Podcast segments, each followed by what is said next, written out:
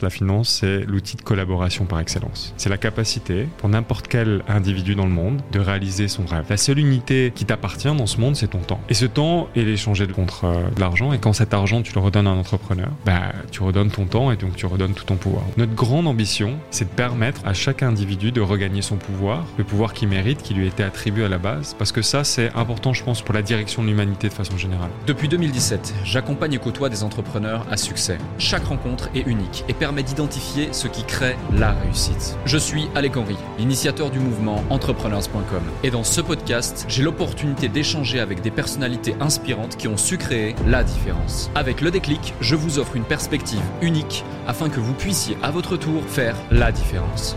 Salut Anthony. Salut, merci pour l'invitation. Avec plaisir, comment tu vas? Super, super. Content d'être là euh, samedi matin. Ouais. Je me suis couché tard hier parce que j'ai fait un tournoi de paddle. Ah, hé, ça fait une heure qu'on parle, tu m'as pas encore dit que tu jouais au paddle. Faut qu'on se fasse un tournoi, faut qu'on se fasse un truc. Avec grand plaisir. Ouais, hier soir la- aussi. Gros tournoi de paddle hier soir. ouais, gros tournoi de paddle. Donc je me suis dit, ah, euh, on, presque perdu. J'ai blâmé le, la perte sur, euh, sur le podcast. Ah ouais? Oh là là.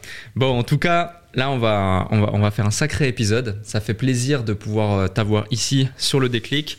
Anthony, tu es cofondateur CSO de Swissborg. Swissborg, la plupart des gens euh, l'ont déjà entendu parler, j'en suis quasi euh, persuadé. Euh, dès que tu t'intéresses au monde de la crypto, au Web3, euh, aux exchanges, même maintenant bah, à la DeFi d'ordre général, mais aussi même au, à tout ce qui est, e-sport, gaming autour de la crypto, etc. Donc, ouais, ça va, être, ça va être un sacré épisode, franchement. Swissborg en quelques chiffres. J'ai pris des notes ici exceptionnellement pour cet épisode. Vous êtes lancé en 2017. Vous avez fait une ICO avec une levée à 52 millions. Euh, revenu 2021, 50 millions de dollars. 750 000 utilisateurs à l'actuel. Dans plus de 100 pays différents. 220 collaborateurs. Une valo dynamique suite à votre série A qui vient de se terminer à 220 millions pour la société. Euh, vous êtes un exchange décentralisé, mais bien plus, votre mission, c'est de créer la banque du futur, euh, l'adoption massive du Web, du Web 3, pardon, et surtout, vous êtes parmi les leaders de la crypto en Europe. J'ai envie de revenir dans cet épisode sur énormément de sujets euh, dans le cadre de votre évolution sur ces six dernières années. Euh, quand tu passes euh, d'une startup Web3 à littéralement une scale-up, quand tu passes de quelques collaborateurs à plus de 200 collaborateurs, euh, également la, la- la team, la core team. On va parler notamment aussi de Cyrus, de Axel, mais de toutes les autres, Alex, pardon, de toutes les autres personnes qui, qui- qui font que, ce projet est euh, ce qu'il est aujourd'hui. Des sept couches également de ce que vous proposez. Euh, je sais que vous en avez fait des, vidéos, etc., qui sont absolument euh, fascinantes, extrêmement intéressantes sur votre chaîne YouTube. J'invite d'ailleurs les gens qui nous écoutent et qui veulent aller plus loin après avoir visionné cette interview à regarder les liens qu'on mettra sous l'épisode vidéo et sous l'épisode audio pour en savoir plus. Mais avant ça, pour celles et ceux qui ne te connaissent pas encore, parce qu'ici aujourd'hui on est avec toi, Anthony spécifiquement, qui es-tu? Présente-toi. Ok, cool. Alors, bah, comme tu l'as rappelé, je m'appelle Anthony. Euh, j'ai cofondé Swissborg il y a à peu près 6 ans maintenant. Ouais. Le temps passe super vite euh, dans l'entrepreneuriat, tu t'en Ouais. rends pas compte forcément. Euh, j'ai 37 ans. Voilà, je viens de, je suis français. Euh, j'ai fait mes études dans le sud de la France. J'ai fait une école d'ingénieur. J'ai commencé ma carrière dans quelque chose d'extrêmement traditionnel qui est la, qui est la finance. Donc je faisais analyse quantitative. Après j'ai fait des postes de, gestion de fortune, des choses comme ça. Donc dans la finance très traditionnelle. Et je pense que voilà, quand tu fais des études, tu es assez formaté à un certain mode de pensée. Donc tu es très orienté à, on va dire, à, se connecter au succès de l'entrepreneur, enfin au succès dans une, dans une structure telle que c'est défini euh, euh, voilà, dans, les, dans les écoles, dans la façon dont tu évolues. Et c'est vrai qu'au fur et à mesure du temps, parce que quand, quand tu sors de tes études, tu as 25 ans, tu ne te connais pas forcément. Donc tu es amené à penser par rapport à ce qu'on t'a dicté, qu'est-ce qu'on t'a dit qui était juste. Et c'est vrai qu'au fur et à mesure du temps, donc j'ai commencé à travailler à Paris. Ouais. Je travaille avec des gens exceptionnels, j'ai eu beaucoup de chance. Mais c'est vrai que c'était pas Paris, ça, ça reste une capitale financière importante, mais c'est pas aussi sulfureux que Londres, Hmm. euh, si tu veux, d'une certaine façon. Donc après, je suis parti à Londres, dans lequel j'ai euh, j'ai une vie euh, beaucoup plus voilà, dans le trading, dans des choses euh, beaucoup plus sulfureuses. Donc c'était assez intéressant. Je me- J'ai beaucoup découvert sur moi-même aussi. Et ensuite, euh, à la suite de ça, je suis, parti dans le chemin entrepreneurial. Parce que c'est vrai que j'étais plus. euh, je me suis senti un peu en disconnexion avec la finance. J'ai Mhm. toujours beaucoup aimé la finance parce que Même si on voit euh, la finance, on voit ça comme quelque chose de faire plus d'argent avec de l'argent. Mais la réalité, c'est que si tu t'intéresses vraiment à la finance, la finance, c'est l'outil de collaboration par excellence. C'est la capacité pour n'importe quel individu dans le monde de réaliser son rêve. Donc c'est-à-dire que si demain mon rêve ou ma conviction, ou ce que je pense que la direction que l'humanité doit choisir, ou quelque part l'héritage que je veux donner à la prochaine génération, c'est par exemple de, voyager sur euh, Mars ou Vénus ou whatever, quoi, ou la Lune.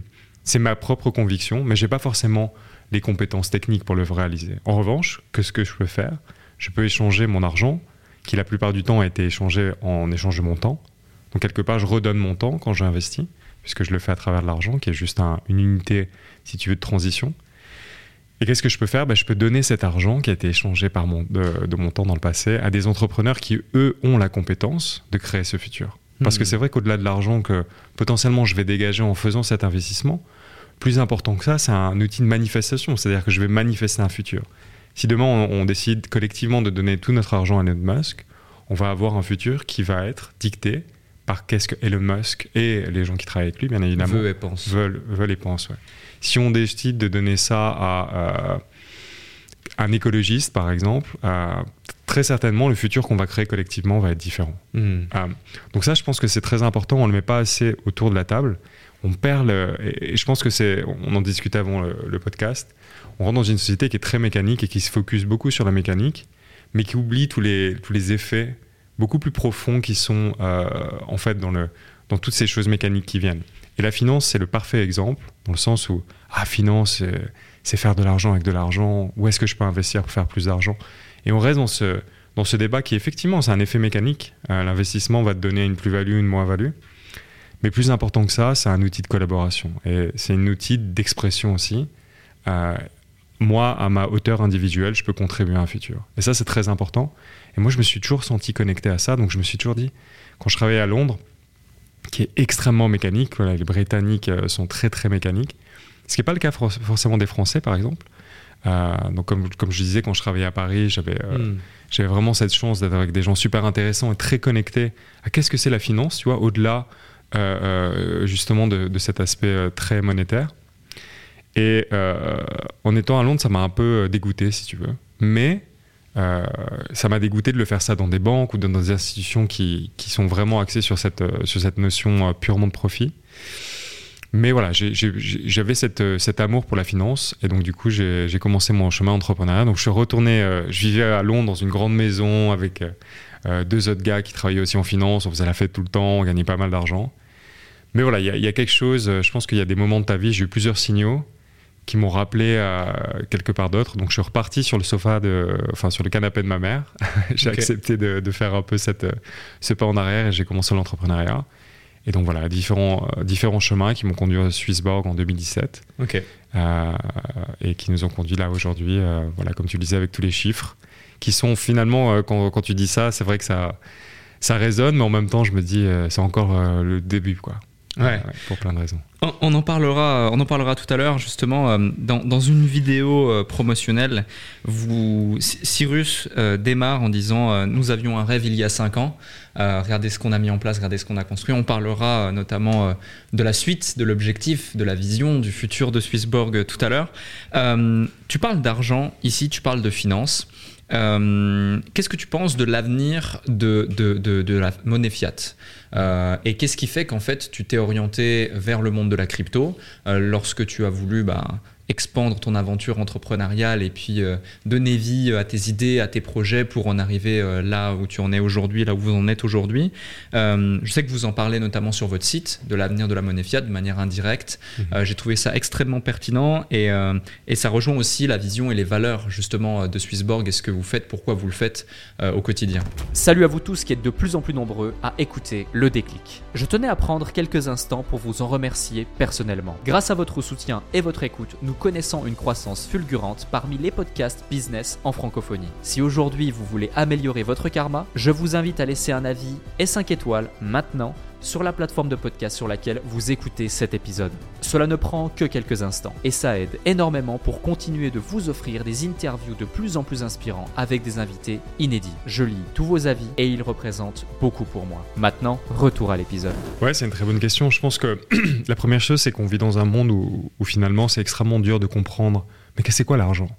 Et c'est vrai que euh, si tu veux, même avant de faire des cryptos, même en, ayant fait une école d'ingénieur, en ayant travaillé quasi 10 ans euh, dans la finance traditionnelle, avant de faire de la crypto, je me suis jamais réellement posé la question. Pourtant, tu te lèves le matin, première chose que tu, que tu penses, c'est est-ce que je vais bien, est-ce que j'ai bien dormi, est-ce que j'ai une mauvaise haleine Et la deuxième, troisième chose que tu penses, c'est est-ce que je vais faire de l'argent? Est-ce que j'ai assez d'argent sur mon, mon, compte en banque? Et donc c'est assez marrant de voir en fait à quel point euh, l'humanité de façon générale est obsédée par quelque chose qu'il ne comprend pas. Et, euh, donc quand tu commences à t'intéresser à ce que c'est euh, l'argent, puisque c'est vrai qu'en en, allant dans, la direction de la crypto, et très honnêtement, la première fois que j'ai fait de la crypto, c'était des voies purement spéculatives. Hein. Donc je suis rentré pour des, juste pour faire de l'argent, puis après je me suis intéressé à tout ce qu'il y a derrière, on pourra en parler je pense. Mais c'est intéressant de voir à quel point on ne comprend pas qu'est-ce que c'est l'argent, et je pense que l'une des premières choses que tu dois faire, si tu veux t'y intéresser, c'est aussi comprendre son histoire. Hmm. C'est-à-dire que la période qu'on vit aujourd'hui, c'est une période qui est extrêmement euh, finalement courte et qui est expérimentale. Et en fait, tu te rends compte que l'argent a tout le temps évolué de, différents, de différentes manières et de différentes, on dit shape, donc formes, hmm. euh, à travers l'histoire, du monde des tribus à l'Empire romain. Même si tu regardes, euh, aujourd'hui, c'est évident pour nous que le dollar, c'est la monnaie dominante. Mais il n'y a pas tant, tant que ça, c'était l'Empire au niveau des Pays-Bas, ensuite c'est devenu l'Angleterre, et euh, aujourd'hui les États-Unis. Et il y a Ray Dalio qui, fait un, qui a un bouquin qui explique très bien ça, comment le, la transition de, de, monnaie se fait, des, des, pouvoirs en fait, puisque c'est très lié. Mais c'est très intéressant de voir qu'en fait, avant tout, moi, mon, si je dois résumer qu'est-ce que c'est l'argent, l'argent c'est une question de croyance. Hmm. Si on croit collectivement que quelque chose a de la, de la valeur, alors c'est de l'argent. Hmm. Et on, parce qu'on c'est une convention. En soi, si tu regardes un, un billet de banque, sa valeur intrinsèque, c'est quasi nul parce que c'est, il a fallu très peu pour le produire. En revanche, parce que collectivement, on a décidé que ça valait quelque chose, et c'est cette, croyance collective qui permet euh, à cette chose de maintenir son argent. Maintenant, euh, plus techniquement, qu'est-ce qui se passe aujourd'hui?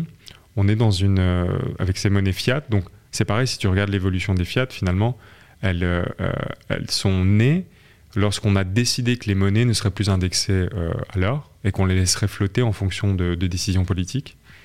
Et donc, du coup, on rentre dans un monde qui est à la fois, encore une fois, expérimental. Même les gens qui euh, sont à la tête des banques centrales et qui sont à la tête de, de décider qu'est-ce que c'est la monnaie, c'est aussi une période euh, très, très euh, particulière pour eux et expérimentale. Donc, ils ne sont pas toujours en contrôle, même si, effectivement, c'est leur devoir de faire, au, sein du public, de faire croire qu'ils savent tout ce qu'ils font, mais ce n'est pas la réalité. Et donc, du coup, tout ça pour dire que même quand les élites ne savent pas, c'est extrêmement difficile pour le, pour le public de savoir quoi penser. Hmm. On vit dans une période en plus où il y a énormément d'informations qui est disponible et on ne sait plus euh, à quoi se référer. Mais la réalité, qui, qui, qui à mon sens assez triste, c'est que finalement, chaque période, chaque cycle euh, qu'on observe aujourd'hui ne va créer que des monnaies fiat qui perdent leur valeur. Et donc quand tu as des gouvernements qui euh, finalement sauvent le système, comme on est en train de le voir aujourd'hui, hein, avec des, encore une fois des excès dans les banques qui finalement privilégient euh, euh, leurs actionnaires plutôt que leurs clients. En fait, finalement, quand il y a des banques centrales ou quand il y a des gouvernements qui interviennent, collectivement, on s'appauvrit. C'est juste que c'est assez, pervers et subtil parce que finalement, on, on, imprime énormément de monnaie. La majorité de la monnaie, 97% de la monnaie est créée de façon digitale, donc c'est quelque part, on ne le ressent pas. Mais en même temps, la valeur qu'on a, alors on commence à le ressentir aujourd'hui avec les effets d'inflation, mais l'inflation, elle existe depuis énormément de temps. C'est juste que là, elle commence à se matérialiser dans les biens quotidiens.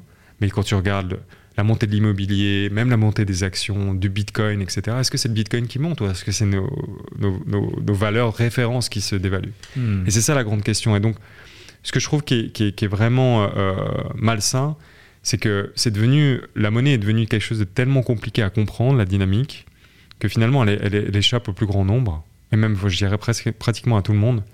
Mais le dénominateur commun euh, que je vois depuis... Euh, moi, j'ai commencé ma carrière en, dans la finance en 2018, 2008. Euh, pardon. Le premier jour où je fais mon stage, donc je fais un, stage dans un hedge fund, et le premier jour, il y a la banque Burstone aux États-Unis qui fait faillite. Et on me dit, il va falloir que tu trouves un nouveau stage parce que le fonds, le fonds d'investissement va fermer. Donc je suis vraiment cette génération qui est, qui, qui est rentrée dans cette nouvelle phase de la finance. Ouais. Avec voilà, le- les banques centrales qui printent énormément de monnaie, qui, qui impriment énormément de monnaie. Donc, mais, donc, donc du coup, ça fait quand même, ça fait quasiment 20 ans maintenant, Ouais. euh, 15 ans.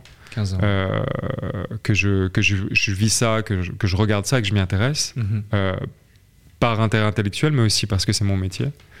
Et le dénominateur commun, c'est que, en fait, les gens qui, sont, qui échappent au système, qui échappent à la capacité d'investir, ils deviennent de plus en plus pauvres. Et Complètement. ça, c'est jamais quelque chose qui va s'arrêter. Et le seul moyen qu'on peut échapper à ça, mais effectivement, c'est quelque chose qui est extrêmement difficile, c'est de dire collectivement, en même moment, on arrête d'utiliser les, les fiat et on utilise quelque chose d'autre.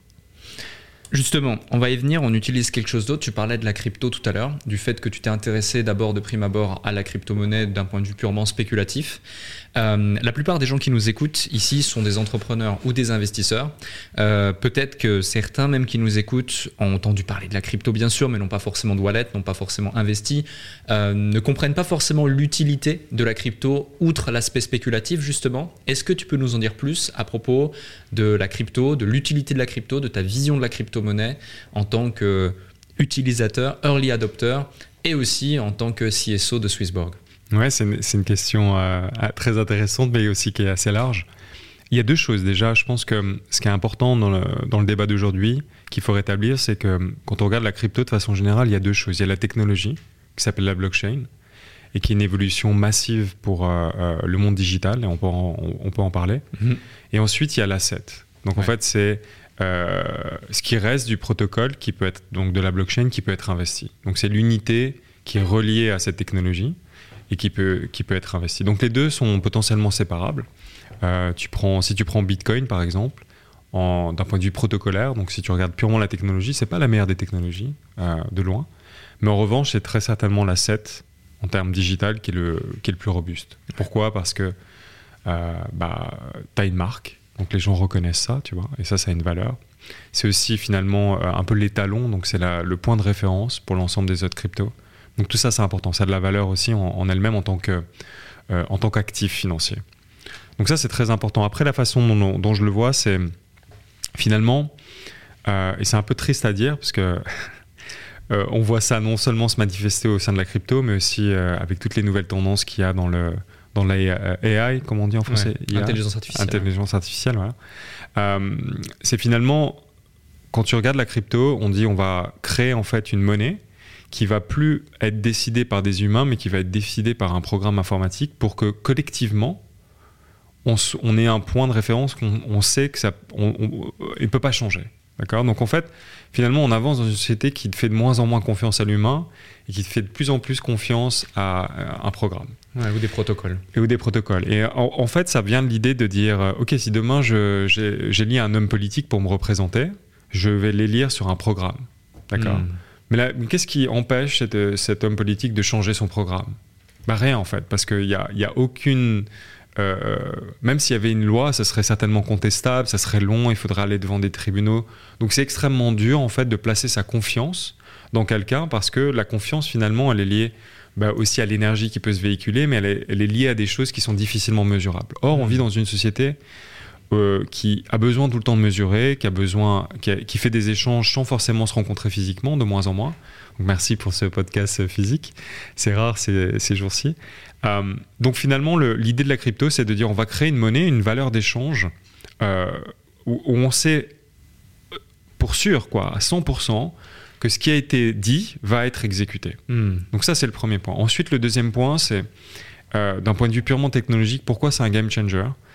Il y a énormément de, de raisons pour lesquelles euh, c'est vraiment quelque chose qui, qui, euh, qui change euh, énormément de choses au niveau bancaire. Mais si tu veux, même quand, tu effectues aujourd'hui une transaction avec ta carte bleue, tu as l'impression que c'est instantané, mais c'est une illusion du système. Mhm. Qu'est-ce qui se passe ensuite? Tu as énormément de gens et ça prend 2, 3, 4 jours pour que la transaction soit effective, c'est-à-dire qu'elle part de mon compte en banque vers le tien. Et ça, ça prend énormément de temps. Il y a énormément d'intermédiaires qui sont euh, mis euh, en jeu. Et en fait, ce que tu te rends compte, c'est qu'aujourd'hui, on a besoin d'échanger à la vitesse à laquelle on, enfin, on a besoin d'échanger les possessions qu'on a à la vitesse à laquelle l'information euh, est échangée. C'est ça la- le, le besoin de la société. Hmm. Et la réalité, c'est que le système bancaire tel qu'il a été designé aujourd'hui ne peut pas faire ça. Hmm. Donc on est toujours en train d'essayer de, de faire des changements, de tronquer, etc. le système. Et donc ça, ça crée aussi énormément euh, d'opacité. Tu vois, euh, euh, je, je regarde pas énormément YouTube, mais comme je te disais, j'ai ma, ma copine qui m'envoie soit des TikTok stories, soit des, soit des vidéos de YouTube. Et t'avais un gars qui disait, putain, la dernière fois, j'ai essayé de, de retirer un demi-million. Bah, c'est beaucoup d'argent, hein, mais on met 45 jours, quoi. Et c'est parce qu'en fait, effectivement, le système bancaire, il est fait d'une telle, telle façon qu'il n'a pas été designé, finalement, pour pouvoir scaler, pour pouvoir se, se calibrer à la vitesse de l'information. Ouais. Et donc, la crypto, c'est un système qui est complètement autonome, qui permet de faire toutes les opérations d'une banque. Parce que qu'est-ce que c'est une banque? C'est une feuille Excel qui dit euh, tiens, Alec, il a tant d'argent, Anthony, il a tant d'argent, Cyrus, il a tant d'argent. Et une autre feuille Excel de l'autre côté qui dit exactement la même chose. Et eux, ils doivent se mettre d'accord. Et la crypto, en fait, c'est ça. C'est deux feuilles Excel qui sont synchronisées par une technologie qui n'a besoin d'aucun intermédiaire pour s'updater. Et donc, on est capable de refaire tout le système euh, en fait bancaire simplement avec cette technologie. Super intéressant justement. Euh, maintenant qu'on a toutes ces informations, avant qu'on avant qu'on rentre dans le, dans le deep de la journée de, de Swissborg et de l'entrepreneur que tu es, que vous êtes, euh, c'est quoi, pour ceux qui nous écoutent et qui découvrent peut-être euh, la crypto, mais aussi euh, Swissborg, la mission de Swissborg au travers de, tout ça Ouais, c'est une bonne question. Euh, et je pense que ce, qui- nous distingue aussi de la majorité des acteurs que tu vois aujourd'hui en crypto, c'est qu'on a une vraie mission. Donc on n'est pas là que pour le business. Tu peux facilement faire de la crypto pour le business, c'est un très bon business. Tu vas vendre des cryptos, tu vas faire énormément d'argent, c'est un business comme les autres. Et certainement après, si tu dois faire autre chose comme vendre, je sais pas, des pilules, tu le feras. Nous, on est vraiment venu avec cette idée de se dire, comme je te le disais au début de- du podcast, le- la finance, c'est un outil de collaboration. Donc ça Mhm. me permet, en fait, moi, de manifester en tant qu'individu. Et ça, il y a beaucoup de pouvoir, tu vois. Si tu m'enlèves ce pouvoir de manifestation, ben, en fait, tu, tu, dans mon existence, tu m'enlèves une grande part de, de ma raison d'exister. Si tu regardes la finance euh, avant la crypto ou avant, enfin, avant la fintech, quoi, de façon générale, quoi, donc la, la finance qui associe la technologie à la finance, on est beaucoup dans un, un narratif qui dit, ok, toi tu travailles, d'accord, tu vas gagner de l'argent, et après tu vas me le donner moi financier parce que je suis plus intelligent que toi. Je sais mieux quoi faire de ton argent. Et de toute façon, la finance, c'est trop compliqué pour toi. Donc, tu vas me donner ton argent, moi, je vais décider sur quoi l'investir. Et puis, je te donnerai ta retraite.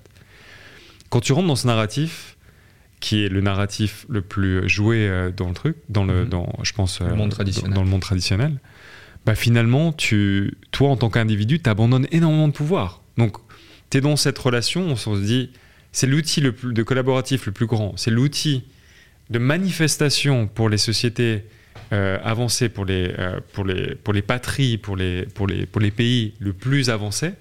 Et on donne ça à une toute petite minorité qui, eux, qui, eux finalement, vont décider quel est le, le futur qui mérite d'exister. Et ça, c'est pas juste. Hmm.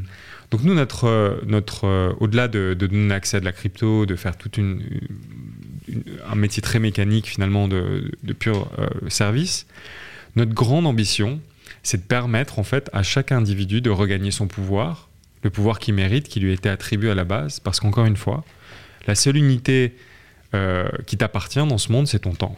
Même ton corps, tu vas le rendre à la fin de, de, ta vie. Et, la seule chose dont tu as une pure maîtrise, c'est ton temps.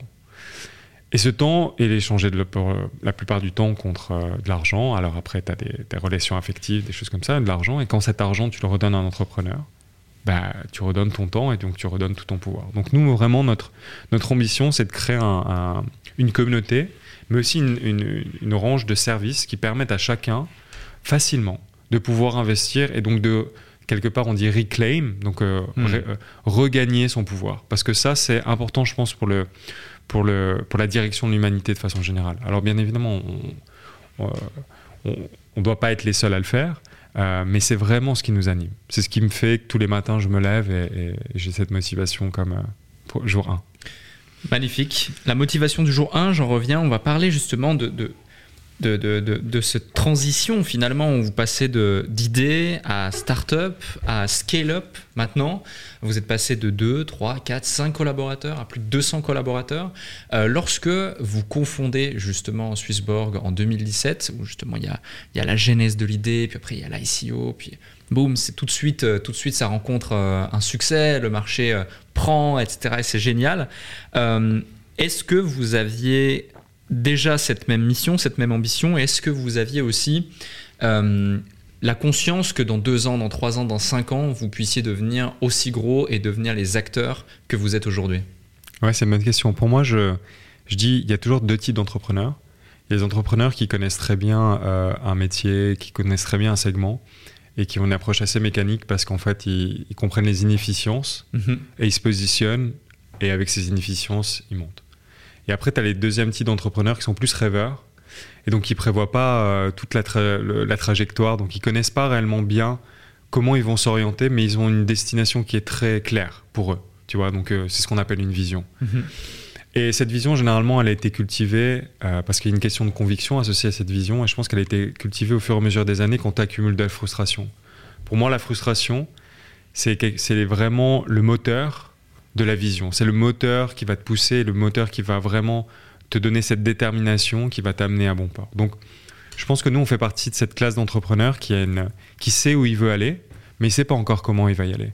Donc, après, tu prends la, journée euh, jour par jour, quoi, si tu veux. Donc, on s'est lancé, euh, et, c'est vrai que hum, je pense qu'il y a toujours une part de, la réussite qui vient aussi d'une certaine naïveté, si tu veux, où tu n'es pas toujours en train de vouloir évaluer euh, tous les en fait, tout ce que ça va nécessiter, si tu veux, pour arriver à ta destination, mais où finalement l'envie et la croyance va être supérieure à tout. Et donc, si tu veux, euh, la façon dont Swissborg a été créé, c'est de façon très simple. Hein. donc, euh, moi, comme je te disais, je travaillais en finance traditionnelle. Je quitte la finance traditionnelle, je reviens sur le canapé de ma mère, je fais de l'entrepreneuriat pendant 5 ans euh, avec des associés. J'ai appris beaucoup. Voilà, c'est pas terminé de la, de la meilleure des façons, mais ça fait partie de l'apprentissage. Et donc, je me retrouve à nouveau sur le canapé de ma mère. donc, c'était marrant parce que je venais d'acheter un appartement. Puis finalement, euh, la direction n'était pas celle attendue. Donc, euh, j'ai jamais habité cet appartement. Je l'ai loué directement. Et je suis retourné chez, euh, chez, sur le sofa de ma mère. Et puis, je me dis, putain, merde. Ça fait quand même, ça fait cinq ans que tu fais ça. Est-ce que tu n'as pas gâché ta vie, etc. Et il y, a ce fameux discours de Steve Jobs à Stanford qui dit, parfois dans la vie, tu peux faire sens de toutes les décisions que tu as fait que après. Ouais. Donc, tu vas vivre pendant 10 ans et tu dis, tu vas douter énormément, tu ne comprends pas pourquoi tu fais certaines décisions, parce qu'il y a beaucoup d'instinct malgré tout. Malgré tout ce qu'on veut, on, veut, on veut toujours chercher la formule magique, mais il y a énormément d'instinct. Et je pense que toutes les formules, tout ce que tu vas entendre, c'est plutôt des sources d'inspiration pour tout trouver toi. Et ce que dit Steve Jobs, il dit, euh, tu vas faire énormément de décisions, et en fait, à un moment quand ça va marcher, donc peut-être 10 ans, 15 ans après, tu vas dire, ah, en fait, toutes ces décisions-là, elles m'ont mené ici. Elles étaient justes. Hmm. C'est juste que j'avais du mal. Rétrospectivement, quand j'étais dans le, dans le parcours, j'avais du mal à comprendre pourquoi. Et donc, du coup, moi, je me retrouve un peu dans cette situation. Je me dis, euh, bah, as fait beaucoup peut-être que tu as fait des mauvais choix, tu aurais dû rester à Londres. Donc, je suis dans cette période de ma vie où je suis conscient que j'ai appris beaucoup sur moi-même. Et j'ai fait un certain chemin, mais en même temps, je suis en train de douter. Et puis voilà, donc euh, je recherche un peu de l'inspiration. J'ai un ami qui m'appelle, qui me dit Tiens, tu devrais regarder Dash, c'est le nouveau Bitcoin. Puis je commence à regarder et je rentre un peu comme ça. Et en même temps, en même temps voilà, je suis, comme je te dis, je suis, je suis sur le canapé de ma mère, j'ai un peu rien à perdre. Et je commence, je, je sors plus du tout, je m'isole un peu, euh, tu vois, de, euh, du reste du monde parce que j'ai besoin de cette introspection euh, sur moi-même. J'achète pas mal de bouquins et je commence à, à rekiffer lire des bouquins le vendredi soir, le samedi soir, tu vois, euh, m'inspirer de tout ça. Pas, pas, nécessairement dans cette volonté de chercher encore une fois une formule magique, mais d'être inspiré. Je me rappelle que j'ai un bouquin qui m'a pas mal inspiré, c'est La Voix du pirate, qui est la, la biographie de Xavier Niel qui est assez intéressant. C'est un bouquin très intéressant, pas justement pas pour le côté mécanique, mais parce que Xavier c'est quelqu'un qui a une vision depuis qu'il est très jeune et qui contre euh, tout ce qu'on lui dit, tout ce que la société veut lui dire, tous les standards, euh, en fait arrive à, finalement à, être lui-même et à réussir euh, contre toutes les attentes, quoi.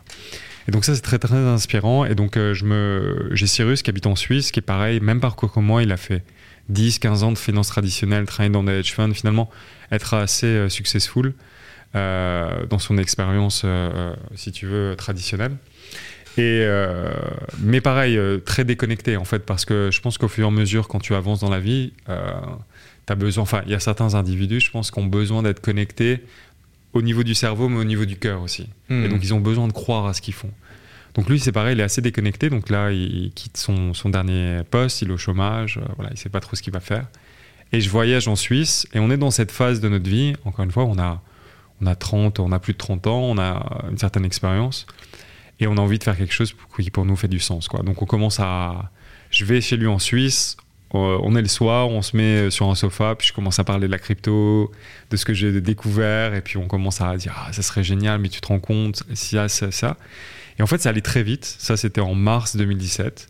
Et euh, Wow. ouais, Ah ouais, ça allait vite. ça allait super vite. En fait, on a eu la chance que euh, en 2017, la crypto n'était pas du tout ce que c'était aujourd'hui, donc c'était très dur d'avoir de l'information. Mais en Suisse, tu as tout ce, tout ce bain euh, d'entrepreneurs crypto qui sont là-bas, qui font ce qu'on appelle des meet-up. Donc, c'est des rencontres informelles que tu as un peu tous les jours où il y a de l'information qui s'échange. Et donc, six mois après, on avait levé 50 millions. Et, euh, et voilà, on commençait no- notre aventure et on était une douzaine de personnes. Et alors, c'est marrant parce que tout le monde va dire ouais, 50 millions, c'est énormément d'argent, c'est génial. En fait, la réalité, c'est que c'est pas. euh, quand tu as 50 millions, c'est dur à dépenser. Hmm. Euh, je parle intelligemment, bien évidemment. bien hein, et, euh, et je pense que tu- on- ce qu'on avait sous-estimé, c'était quand tu crées une société de cette taille, tu vas te transformer en fait. 50% de ton activité va être vraiment basée sur le recrutement, sur retrouver les bonnes personnes, créer la culture. Donc c'est il y, a- il y a énormément de choses, je pense, qui rentrent en, en jeu suivant la taille de la boîte que, que tu veux faire, qui qui sont pas forcément euh, si évidentes que ça au départ, quoi, mais qui, qui ont voilà, qui font l'aventure d'aujourd'hui. Je pense qu'on continue à apprendre jour par jour parce qu'on est dans un monde aussi qui est très imprédictible. Hmm. Et donc, euh, je pense que quand tu as quand tu as une mission, quand tu as vraiment quelque chose qui te drive au quotidien, tu peux un peu plus éluder euh, les questions euh, très techniques. Euh, même si effectivement il y a une réalité, on paye quand même 220 salaires tous les mois, donc euh, ils comptent sur nous, et il faut qu'on assure. Donc ça c'est important. Mais euh, mais voilà, on a, on, on- je pense qu'on n'essaie pas de prédire trop qu'est-ce que va être le futur ou des choses comme ça, mais on essaie de se concentrer, se dire est-ce qu'on est authentique? C'est c'est ce qui nous drive. ouais. Excellent, merci pour ces éléments. Euh, tu le dis très justement, quand tu arrives dans une dimension aussi big, 50% de ton temps c'est recruter. Euh, 220 personnes, c'est quand même euh, colossal. Ça s'est fait progressivement. Il faut recruter les bonnes personnes aussi. Euh, Est-ce qu'il y, a des- il y a des leçons euh, entrepreneuriales que, que- que tu as apprises sur ces six dernières années autour de ça? Euh, Comment est-ce que vous avez euh, justement euh, fait pour attirer et recruter les bonnes personnes? Je sais qu'aujourd'hui vous êtes excellemment bien taffé, notamment au niveau aussi de vo- votre core team.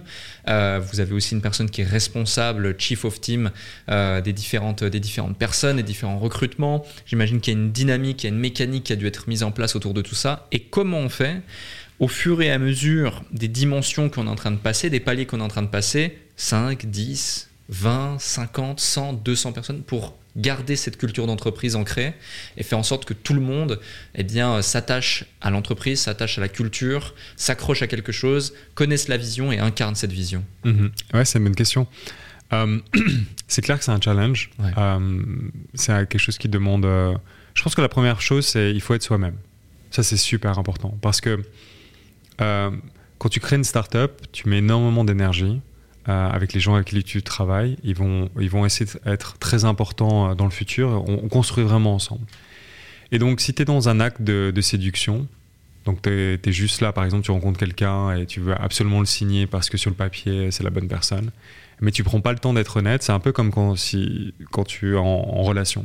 C'est-à-dire que oui, tu peux, tu peux si tu es dans le process de séduction juste pour avoir la personne, bah oui, ça va certainement marcher parce qu'il y a toujours des stratégies qui vont t'amener à, à, à, faire en sorte que ça marche, mais ça va marcher sur le court terme. Hmm. Et ensuite, tu vas créer quelque chose qui, est, qui, qui n'est pas positif. Donc, je pense que c'est super important d'être assez honnête parce que tu dois pas être dans un process de vente.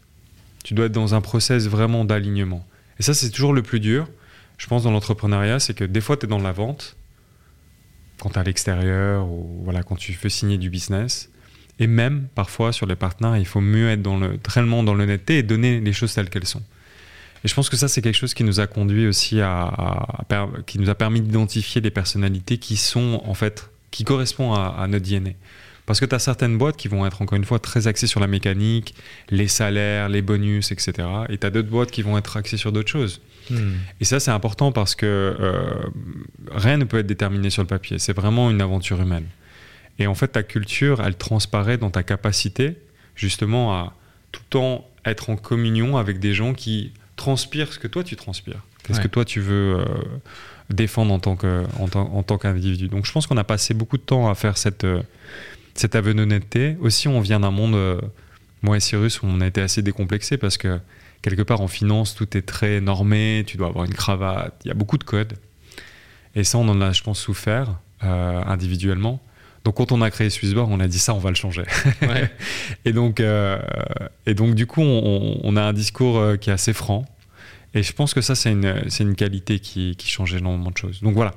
Donc après, bah, aussi, tu, tu fais venir différentes cultures. Donc on a eu la chance de rencontrer un, un- un CTO, donc euh, quelqu'un qui s'occupe de notre partie technique, qui pareil a- a- avait une, aventure d'entrepreneuriat à plusieurs reprises. Donc il, a- il, il comprend. Parce que c'est vrai que dans la vie, tu juges souvent d'une position, souvent euh, de quelqu'un, euh, soit tu es observateur, et donc tu as une opinion sur tout, mais tu jamais rien fait.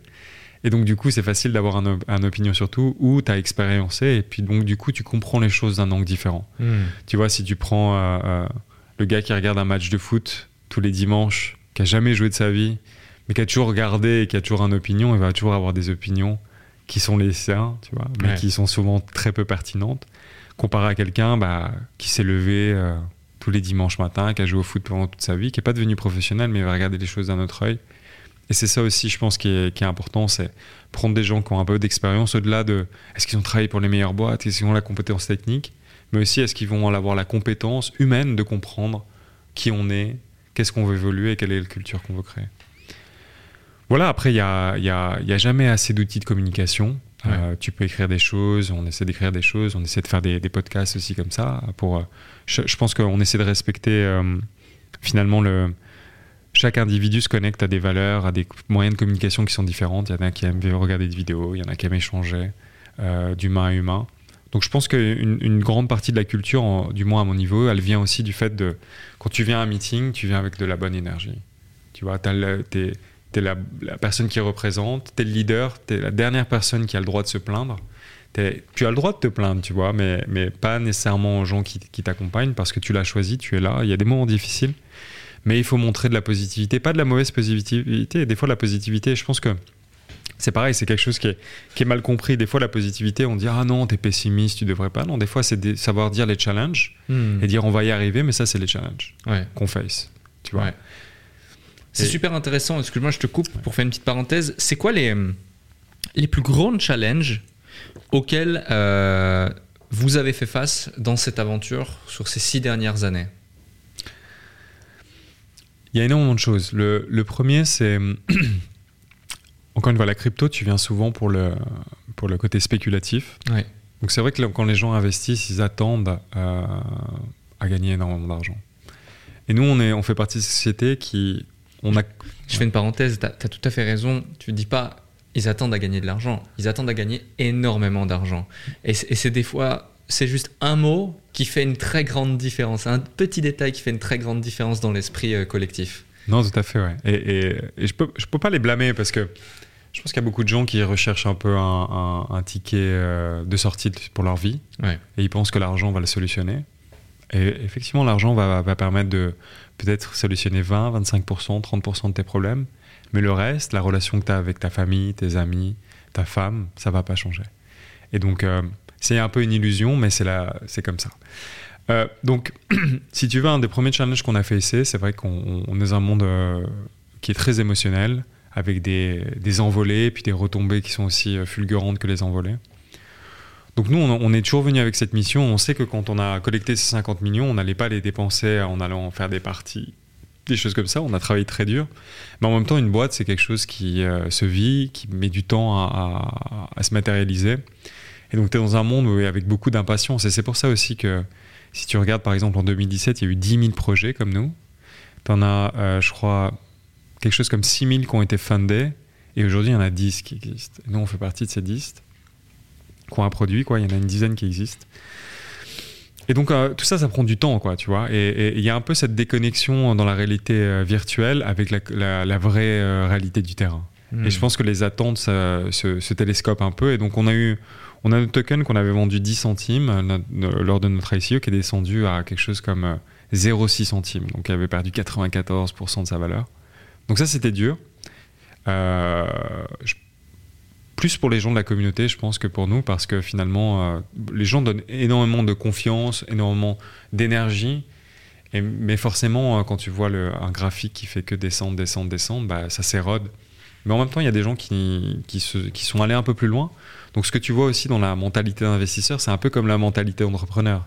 Tu as des gens, ils montent une boîte, au bout d'un an, ça marche pas, ils disent ah, bah, j'abandonne, c'est pas pour moi, l'entrepreneuriat. Et tu as des gens, ils essaient de chercher plus loin. Pourquoi j'ai échoué? Pourquoi ça n'a pas marché?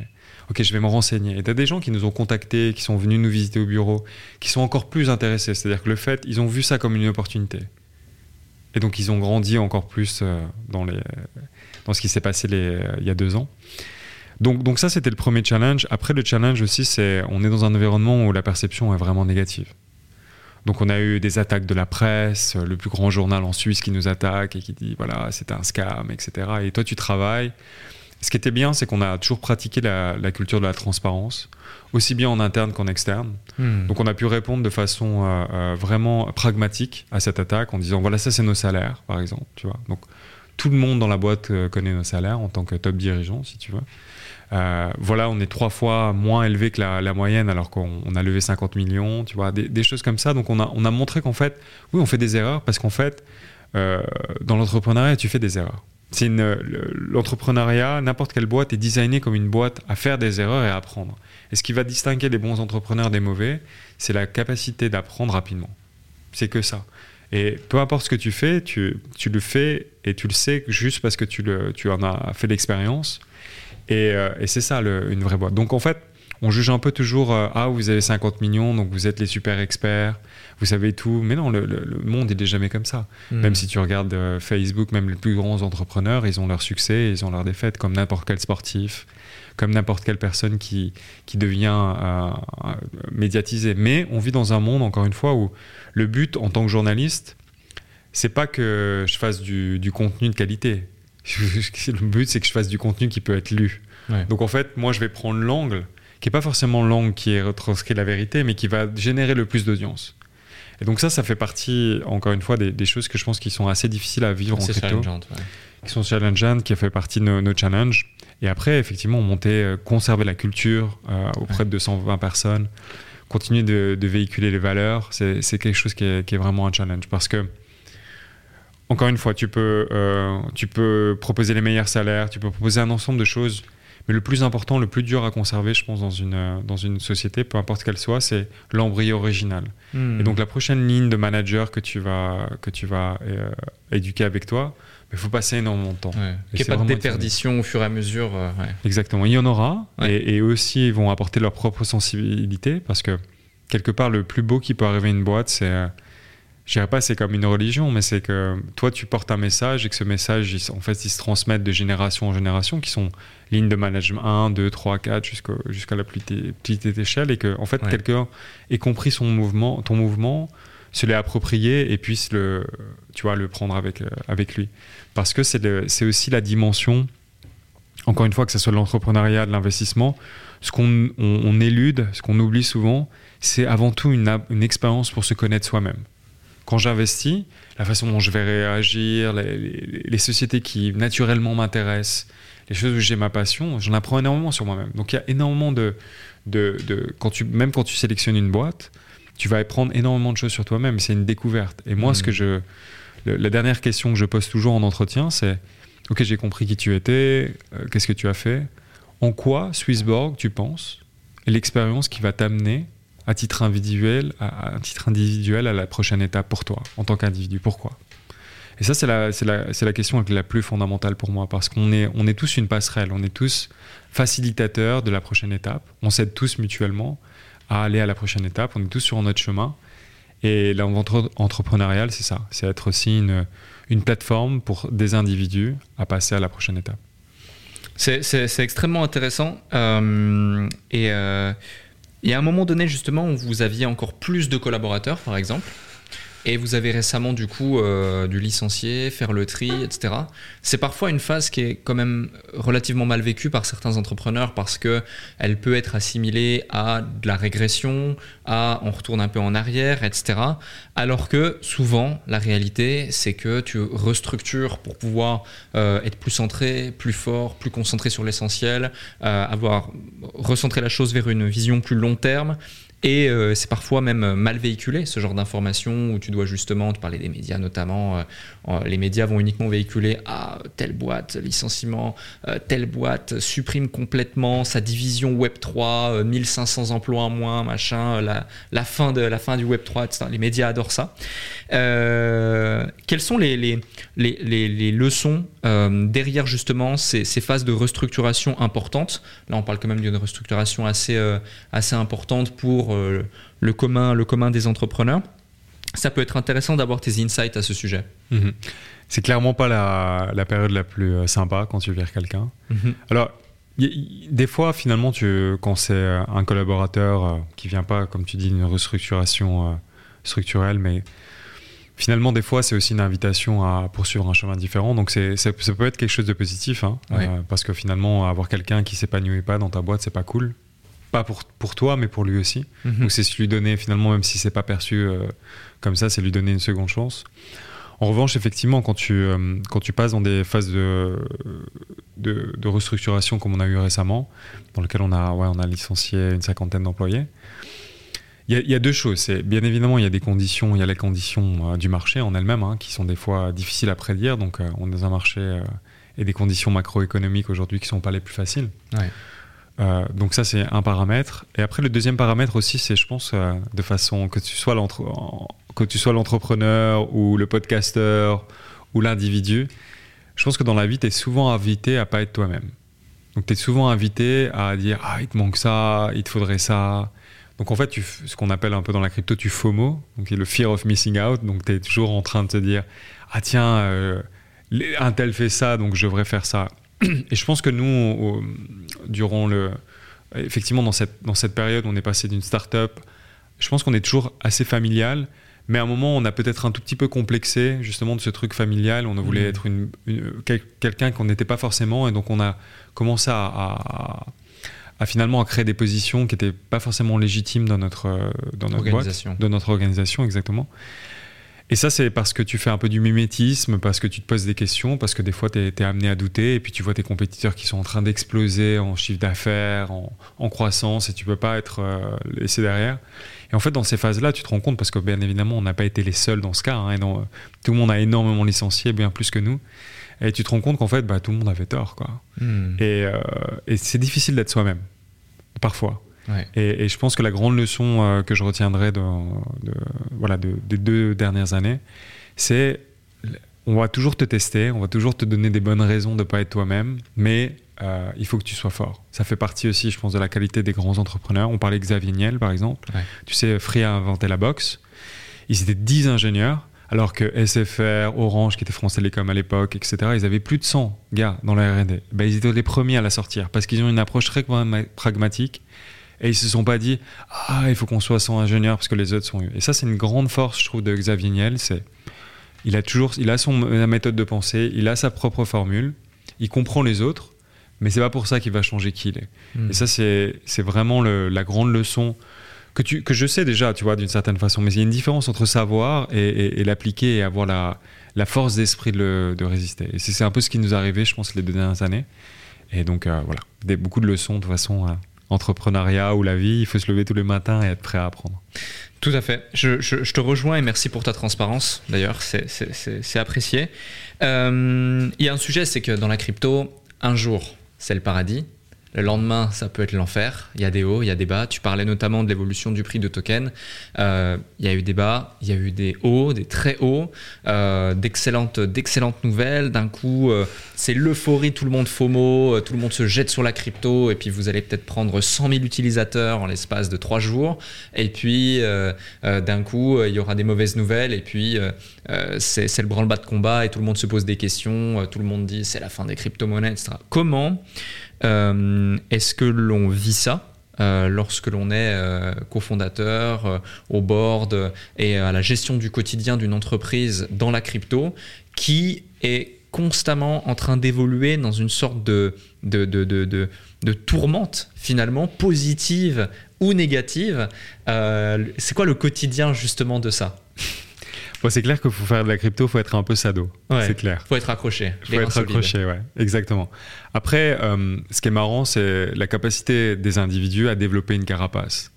Je pense qu'au fur et à mesure que tu es soumis à une certaine réalité, finalement, ça devient ta réalité. Donc au début, c'est super impressionnant, peu importe ce que tu fais, je pense. Mais après, finalement, ça devient ton quotidien. Hmm. Et c'est ça qui est. Euh, ça fait la beauté, mais ça fait aussi des fois. Ça perd un peu de son charme parce que finalement, tu es, plus choqué. Quoi.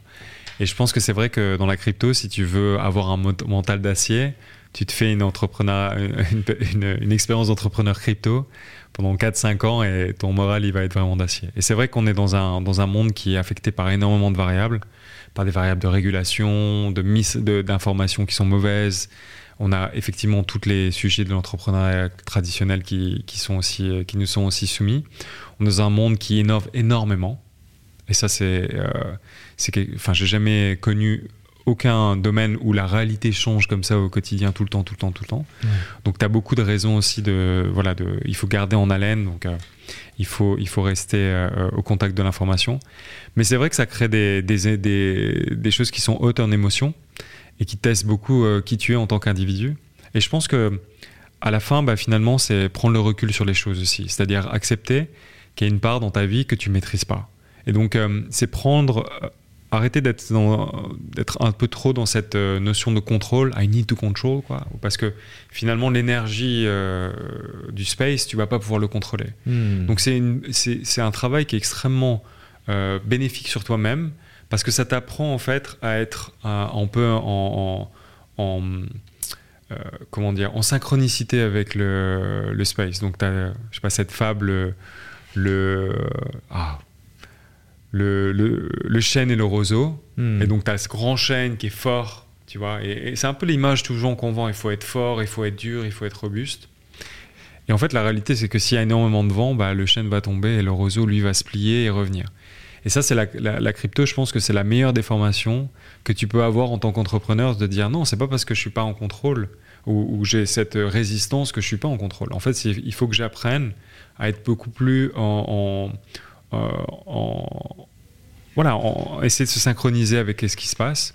Et ça, je pense que c'était un travail qui était au début assez difficile à faire parce que tu passes euh, voilà, énormément de nuits à essayer de comprendre, etc. Et des fois, il faut juste se mettre euh, à la limite entre dire bah, il faut que j'accepte. Et il y a des choses que je ne peux pas contrôler et il faut que j'apprenne à travailler avec l'inconnu.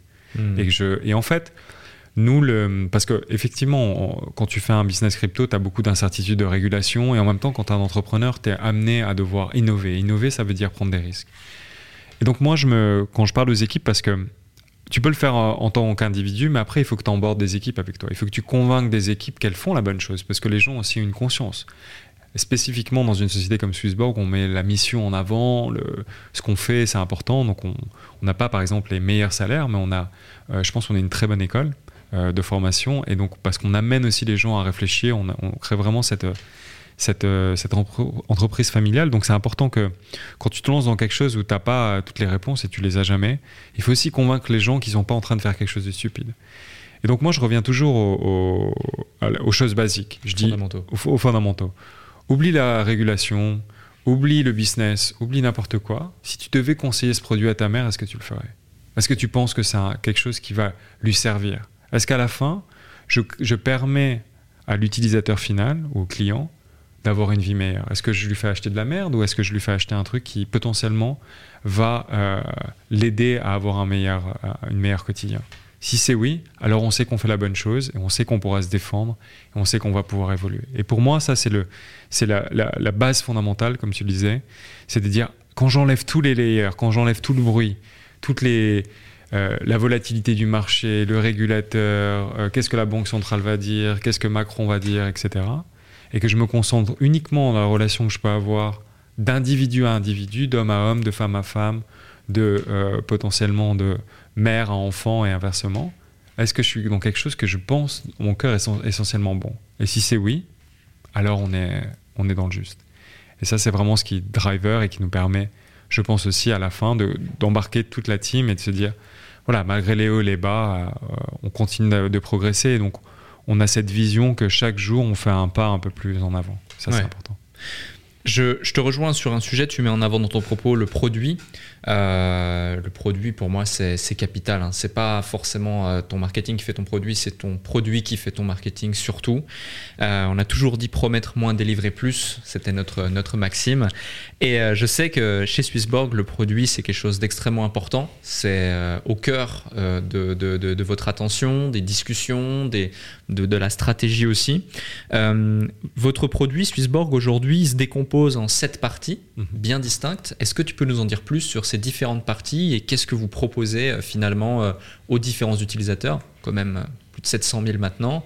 donc ça peut être intéressant justement d'en savoir plus. Ok.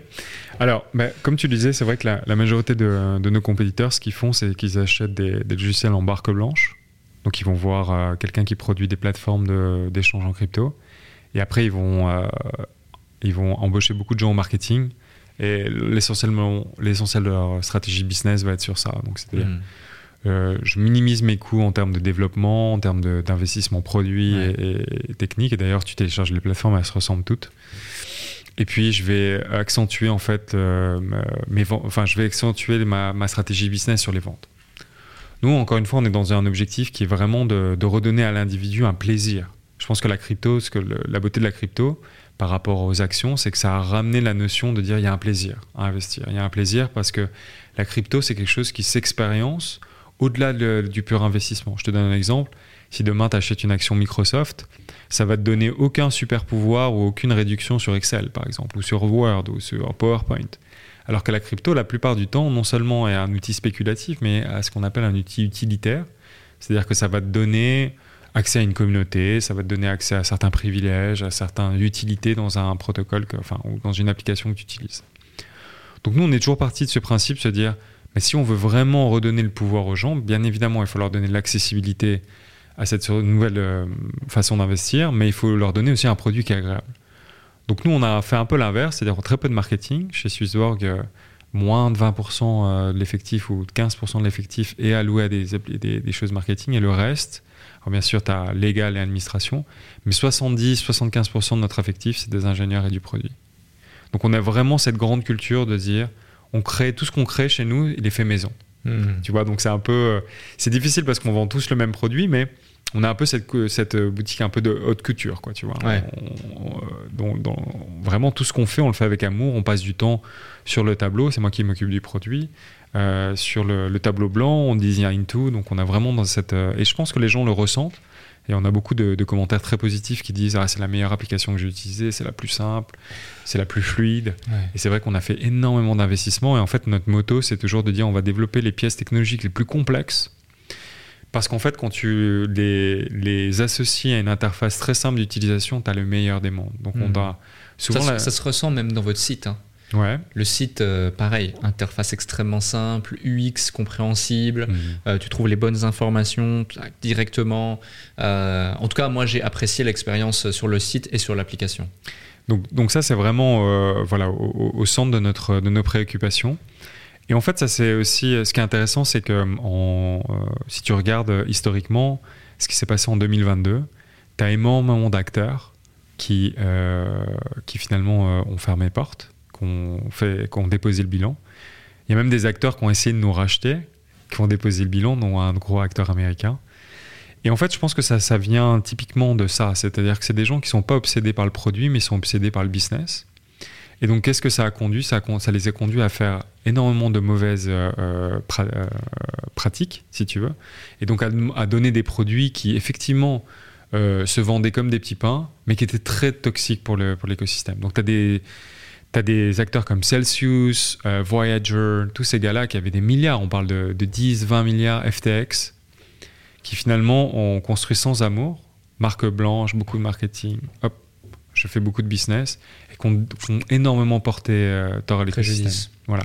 Alors que nous, chez Swissborg, comme on, design tout, euh, à la fois le produit, mais aussi l'investissement, donc on est vraiment dans cette approche où on, où on care, donc c'est-à-dire qu'on est on est en connexion avec le bien-être de l'utilisateur, bon, on n'est pas tombé dans ces travers et donc c'est une des raisons pour lesquelles on est un, un des seuls acteurs qui a vraiment survécu parce qu'on pose toujours l'innovation énormément. Si tu prends des acteurs comme Coinbase ou même Bitpanda en Europe, ces acteurs qui existent toujours mais ils n'ont jamais poussé l'innovation comme nous on l'a poussé. Donc Mhm. nous on a essayé de suivre toute l'innovation de tout le monde mais on l'a fait d'une façon vraiment toujours en, en fabriquant tous nos produits euh, maison. Donc ça c'est une, une des, une- une de- des raisons de notre succès. Et donc du coup on a en fait on voit la banque du futur à travers cette couche, comme tu disais. Euh, parce que ce qui est important de comprendre, c'est qu'on vit euh, une période de l'humanité aussi où aujourd'hui, si euh, je vais chez mon banquier, il va me dire Ok, tu veux investir, combien d'ar- d'argent tu as sur ton compte en banque et c'est quoi ton immobilier? Tu vois Et peut-être est-ce que tu as des sociétés ou d'autres actifs Mais c'est très limité. Tu vois, c'est- ton banquier va jamais te dire ah, Ok, tu as combien? Ah, tu as, 100 000 followers sur Facebook? Ah, ben ok, ben, je peux te faire un prêt. Et puis on peut investir sur ça. Et nous, notre grande lecture, c'est que euh, ce qu'on appelle la fortune, ben, c'est un, euh, la façon dont on la conçoit aujourd'hui, elle est extrêmement limitée. Avec encore une fois, combien tu as d'argent sur ton compte en banque, c'est quoi ton immobilier, et puis euh, c'est quoi tes actifs.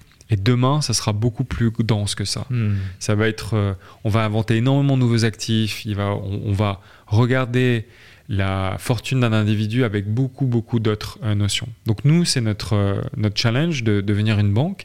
Vous avez créé plus de granularité dans votre capacité à identifier la, la valeur euh, d'un individu, sa fortune. ouais. 100%, 100%. Parce que mm, y a plein de concepts qui sont super intéressants, mais si tu réfléchis à quelqu'un qui a une bonne santé et qui va jamais utiliser le système de santé, est-ce qu'il n'a pas de la fortune finalement, qui n'est pas mesurée? Parce que quelque part, cette personne-là, elle, elle coûte rien à la société. Donc la société ne devrait pas lui donner de l'argent pour rééquilibrer, tu vois, le, le- le système Donc, Et ça, ça se- certainement, la première matérialisation de ça, ça va être les crédits carbone, par Mhm. exemple.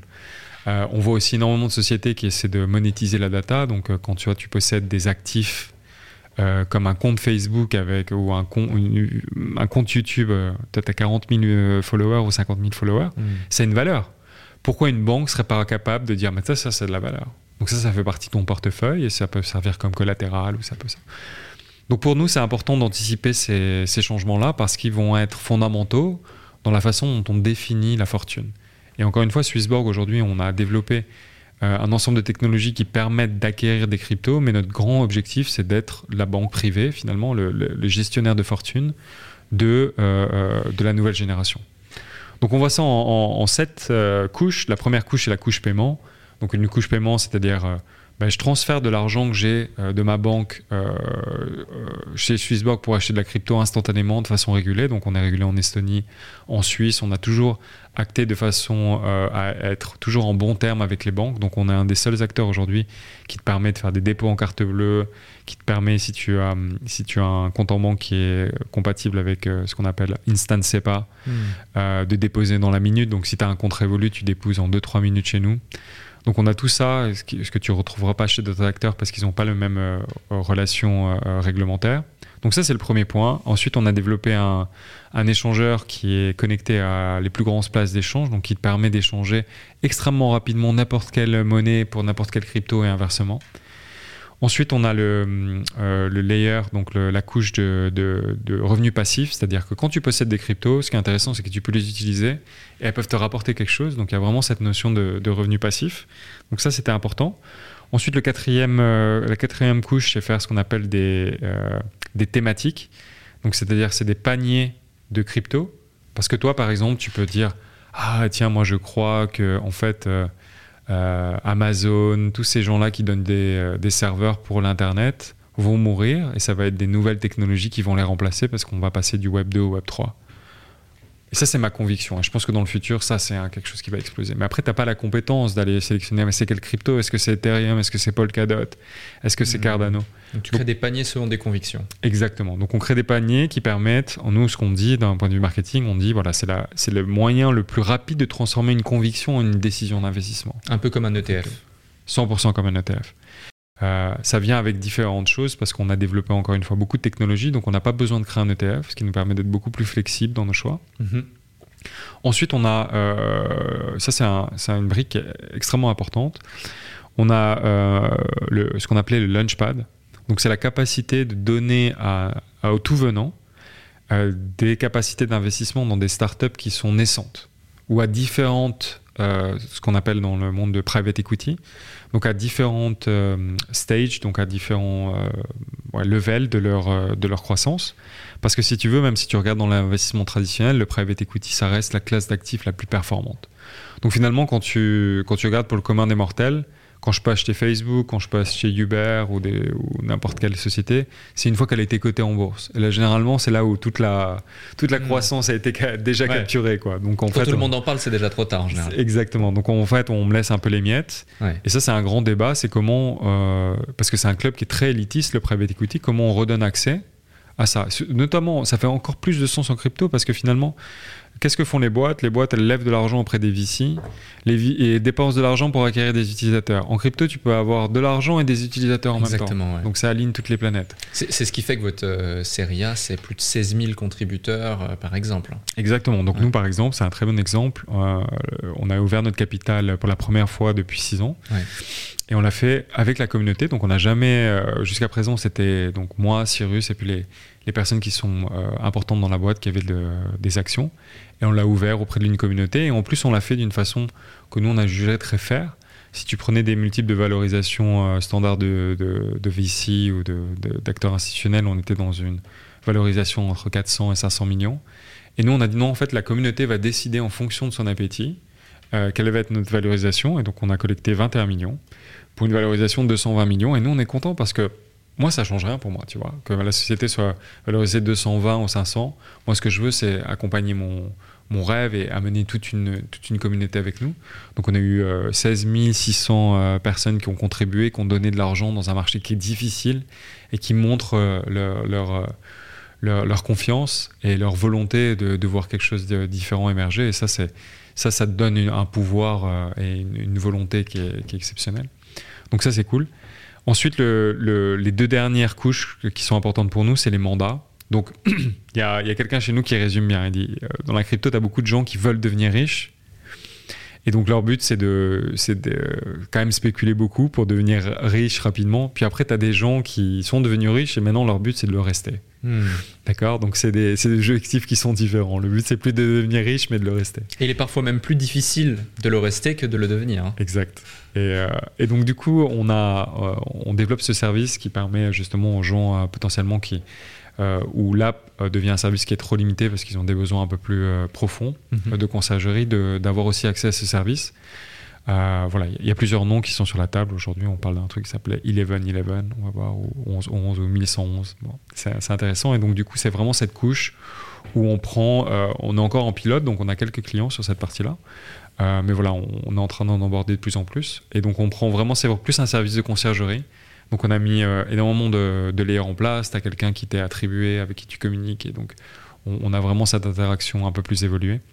Et la dernière, euh, la dernière chose, c'est ce qu'on appelle la tokenisation. Donc, c'est la capacité de ramener dans cet univers digital n'importe quoi. N'importe quoi, Et quand je dis n'importe quoi, ça peut être de l'immobilier, mais ça peut être aussi ta data.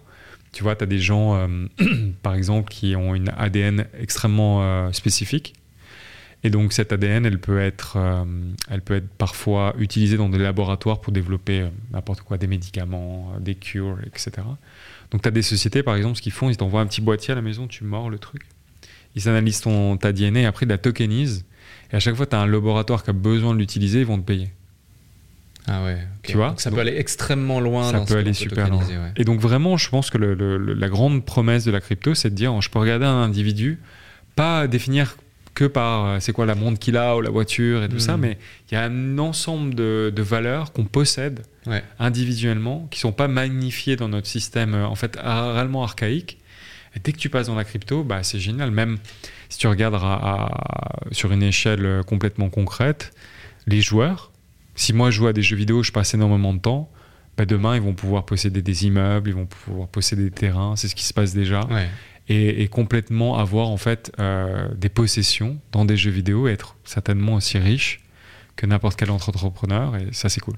Ouais, c'est aussi cool que ça n'est intéressant. Merci pour le, le, décryptage justement de ces, sept, euh, de ces sept parties. Tu parles de jeux vidéo, on en parlait aussi avant euh, en off toi et moi, on est d'anciens joueurs et on mm. avait deux, trois anecdotes sympas justement à raconter. Euh, Rapidement, est-ce que tu peux nous parler aussi de Xborg? C'est euh, un de vos projets justement autour du, du, monde du play to earn et du jeu et de l'avenir du jeu vidéo. Euh, là aussi, euh, vous êtes novateur. Là aussi, vous avez une position de leader sur, sur ce marché. D'ailleurs, petit aparté, parce qu'on va, on va traiter rapidement ce sujet, on fera un épisode avec le fondateur également de, de Xborg. il viendra ici au plateau dans, quelques, dans quelques semaines, je pense. J'en parlais justement avec Alex. donc ouais, Qu'est-ce que Xborg Qu'est-ce que le Play to Earn? Ça peut être intéressant aussi d'avoir justement ta vision euh, plutôt que celle qui est parfois un petit peu tronquée, erronée par celle qui est véhiculée mm -hmm. euh, au travers des médias ou au travers des grands événements euh, qui gravitent dans l'industrie. Ouais. Alors c'est vrai que quand tu regardes, euh, c'est marrant parce que justement tu dis Play to Earn, donc ça c'était la première. Euh, ouais. La première phase, maintenant on est plus dans un play and earn, ou enjoy and earn, ou même un. Tu vois, il y, y, y, a plusieurs dimensions qui se font. Donc si tu veux, si tu reprends rapidement l'historique, en 2021, tu as ce jeu qui s'appelle Axie Infinity ouais. qui sort et, euh, et, finalement qui n'est pas un jeu... Enfin, je pense qu'une des grandes composantes des joueurs, tu le rappelais, enfin, tous les deux on jouait euh, un, un, peu frénétiquement quand on était un peu plus jeune, c'est aussi euh, le plaisir de jouer. Ouais. Axie Infinity, c'est pas réellement un jeu euh, dans lequel les gens ont eu le plaisir de jouer, mais qui a généré énormément de revenus, euh, puisque je crois que sur un trimestre, ils ont généré plus d'un milliard de revenus. Ouais. Et donc, c'est toujours un mal pour un bien. C'est un peu comme si tu regardes Bitcoin. Bitcoin, il y a une dimension très philosophique. Il y a, il y a énormément de choses qui sont véhiculées dans Bitcoin, mais la première chose que les gens vont regarder, c'est mais combien ça vaut? Ah, ça valait 10 centimes il y a 10 ans, maintenant ça vaut euh, 20, 20, 30 000 dollars. Mmh. On revient toujours à l'argent. On en revient toujours. Donc en fait, mais c'est pas très grave, tu vois. C'est un peu. Euh, moi, je dis souvent, si les gens, si, on, si les gens viennent pour la spéculation, mais restent pour la philosophie et parce qu'ils ont trouvé quelque chose de dimension, alors c'est bien. Mhm. Mmh. C'est pas très grave. Même si tu rencontres euh, ta copine et qu'au début, c'est parce que voilà, tu as cette rétraction physique et tu penses pas que ça va se poursuivre, bah, tu sais pas. Après, la vie va t'amener euh, dans différents chemins. Et donc, l'intention initiale est jamais très importante. C'est comment elle va être transformée et, et, sublimée qui, va, qui est le plus important. Donc, si tu reprends Axie Infinity, un milliard de revenus, encore une fois, pour des joueurs, pas, pas beaucoup d'intérêt, mais ça, ça commence à. à le, le, ou pourquoi on peut être. Euh, euh, on peut remercier beaucoup Axie Infinity parce que ça envoie un message à l'industrie. Parce que finalement, l'industrie du, jeu vidéo se dit ah, la crypto, ça marchera jamais, il n'y a pas une bo bonne adoption, etc., etc. Mais money talks. Et donc, quand il y a des signaux euh, dans une industrie qui souffre aussi, hein, il y a des acteurs qui sont. Euh, qui sont comment s'appelle qui sont successful mais il y en a beaucoup qui le sont pas Ouais, beaucoup euh, qui sont à l'agonie même. Beaucoup à l'agonie. Quand tu regardes le e-sport, e c'est un, un, un, domaine qui a certainement un bel avenir, mais pour l'instant qui est vraiment, vraiment pas euh, bien en point. Donc on envoie un message. Mm. Et le message, il est, il est, il est reçu. Et donc depuis euh, Axie Infinity, euh, depuis les deux ans euh, d'Axie Infinity et son milliard, bah, le menu s'est beaucoup accéléré. Il y a beaucoup de choses qui sont en train de se passer. Euh, je pense qu'avant tout, en fait, si tu regardes un peu le, le, le, le monde du jeu, bah, qu'est-ce que ça a fait? Au début, tu euh, as eu, bah, il fallait acheter ta, ta, ta, console de jeux vidéo, il fallait acheter un jeu à chaque fois, etc. etc. Donc c'était le pay to play. Après, tu as eu euh, l'ère d'Internet, Candy Crush, etc. Donc c'était free to play, même si après tu dois. Voilà. Hmm. Mm. Et puis maintenant, on passe dans le play and earn. Donc ouais. tu vois, et, et, et chaque fois, c'est c'est finalement, euh, bah moi, comme je te disais, j'ai 37 ans, donc j'ai vécu cette génération qui, a grandi en jouant euh, avec des bâtons euh, dans la forêt. Puis après, on a eu la Nintendo, puis après, on a vu Internet. Donc à chaque fois, tu te dis, bah non, attends, moi, j'ai pensé 400 francs pour acheter tout l'argent que j'avais pour acheter un jeu vidéo. Non, non, j'y crois pas que ça pourrait être gratuit. Ça, c'est pas possible, impossible. Parce qu'en fait, l'individu, il est toujours en résistance par rapport au futur. Pourquoi? Parce que le truc le plus difficile à oublier dans ta vie, c'est pas donner ta voiture ou, perdre ton appartement ou des choses comme ça. Le plus dur, c'est accepter que tout ce que tu connais est faux ou va être évolué. Et ça, c'est la plus grande résistance de l'humain, c'est sa résistance sur la connaissance. C'est même pas sur les, choses matérielles. Aussi attaché, il peut être sur les choses matérielles. Et donc, on est toujours dans la résistance. Donc, c'est clair que quand j'étais jeune, bah, j'ai dépensé tout mon argent pendant 5 ans, tous ces Noëls pour des. Maintenant, c'est gratuit. Non, j'y crois pas. Mais si, ça arrivait. Et maintenant, euh, voilà, il y a plein de jeux vidéo euh, sur Internet comme Counter-Strike où c'est gratuit, quoi. Ouais. Euh, Et la prochaine vague, bah, c'est ouais, tu vas jouer et tu vas potentiellement gagner de l'argent. Incroyable. incroyable. Toutes ces heures qu'on a joué sans être payé. Exactement. Et donc tu dis non, je veux pas que cette réalité se manifeste parce qu'en fait, ben moi, euh, ça veut dire que tout ça. euh, Mais en fait, non, tu as, aidé. Et c'est ça la dimension souvent qu'on oublie. Non, tu as, été T'as une aidé à faire passerelle. évoluer. euh, Exact. ouais, Exact.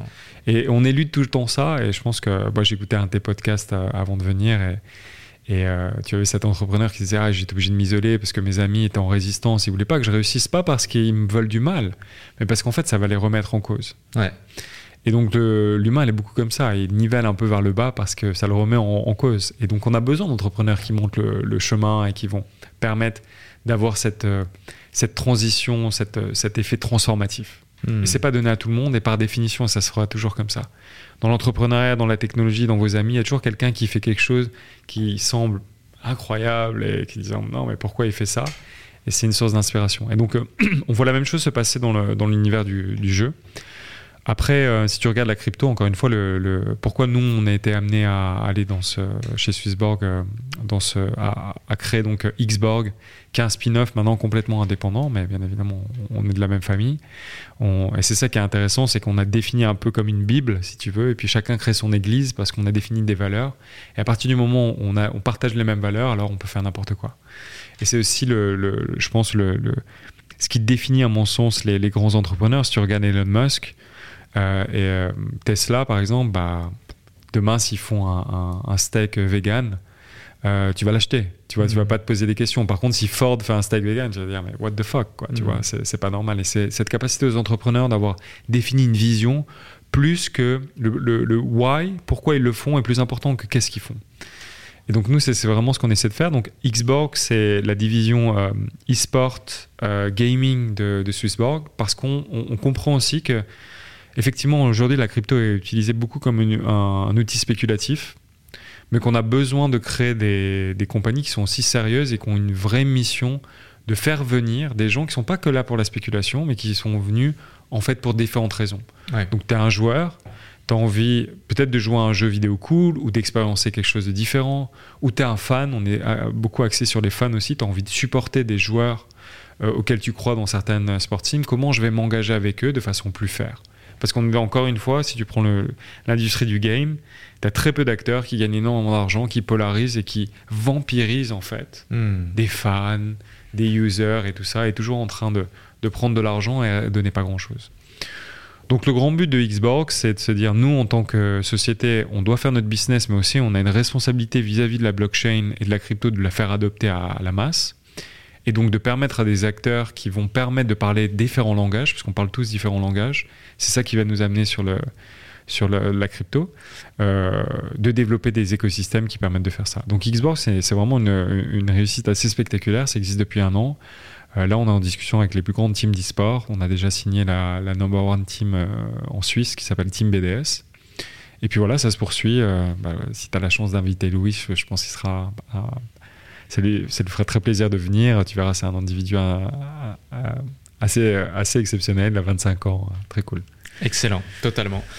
Merci pour ça également. Euh, un autre sujet, beaucoup de gens, euh, tu parlais de différents acteurs, tu parlais de différents projets, tu parlais de différentes visions quand tu intègres le monde de la crypto en tant que owner d'un projet et entrepreneur.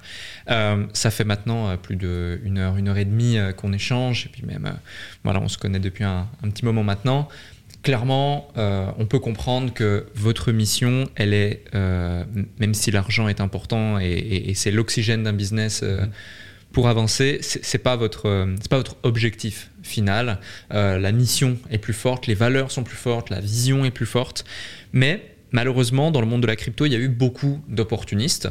Et les gens qui nous écoutent euh, vont faire face, tout comme vous. J'imagine que vous avez été approché par d'innombrables projets pour investir dedans. Euh, lorsque, notamment avec votre Launchpad, par exemple, c'est des questions, j'imagine, que vous posez à chaque fois. Est-ce qu'on va, oui ou non, accepter ce projet, le, mettre libre accès aux yeux de toute notre communauté, ceux qui nous font confiance? Euh, Comment on fait justement pour déterminer, euh, même si c'est assez euh, subjectif hein, comme, question et, comme réponse, euh, un, un bon projet d'un mauvais projet?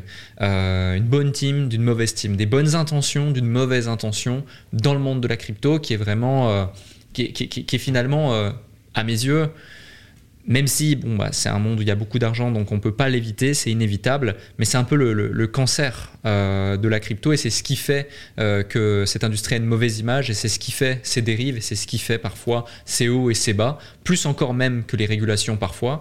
Donc ça peut être intéressant d'avoir ton point de vue, toi, acteur au quotidien de l'industrie. Ouais, c'est une très bonne question.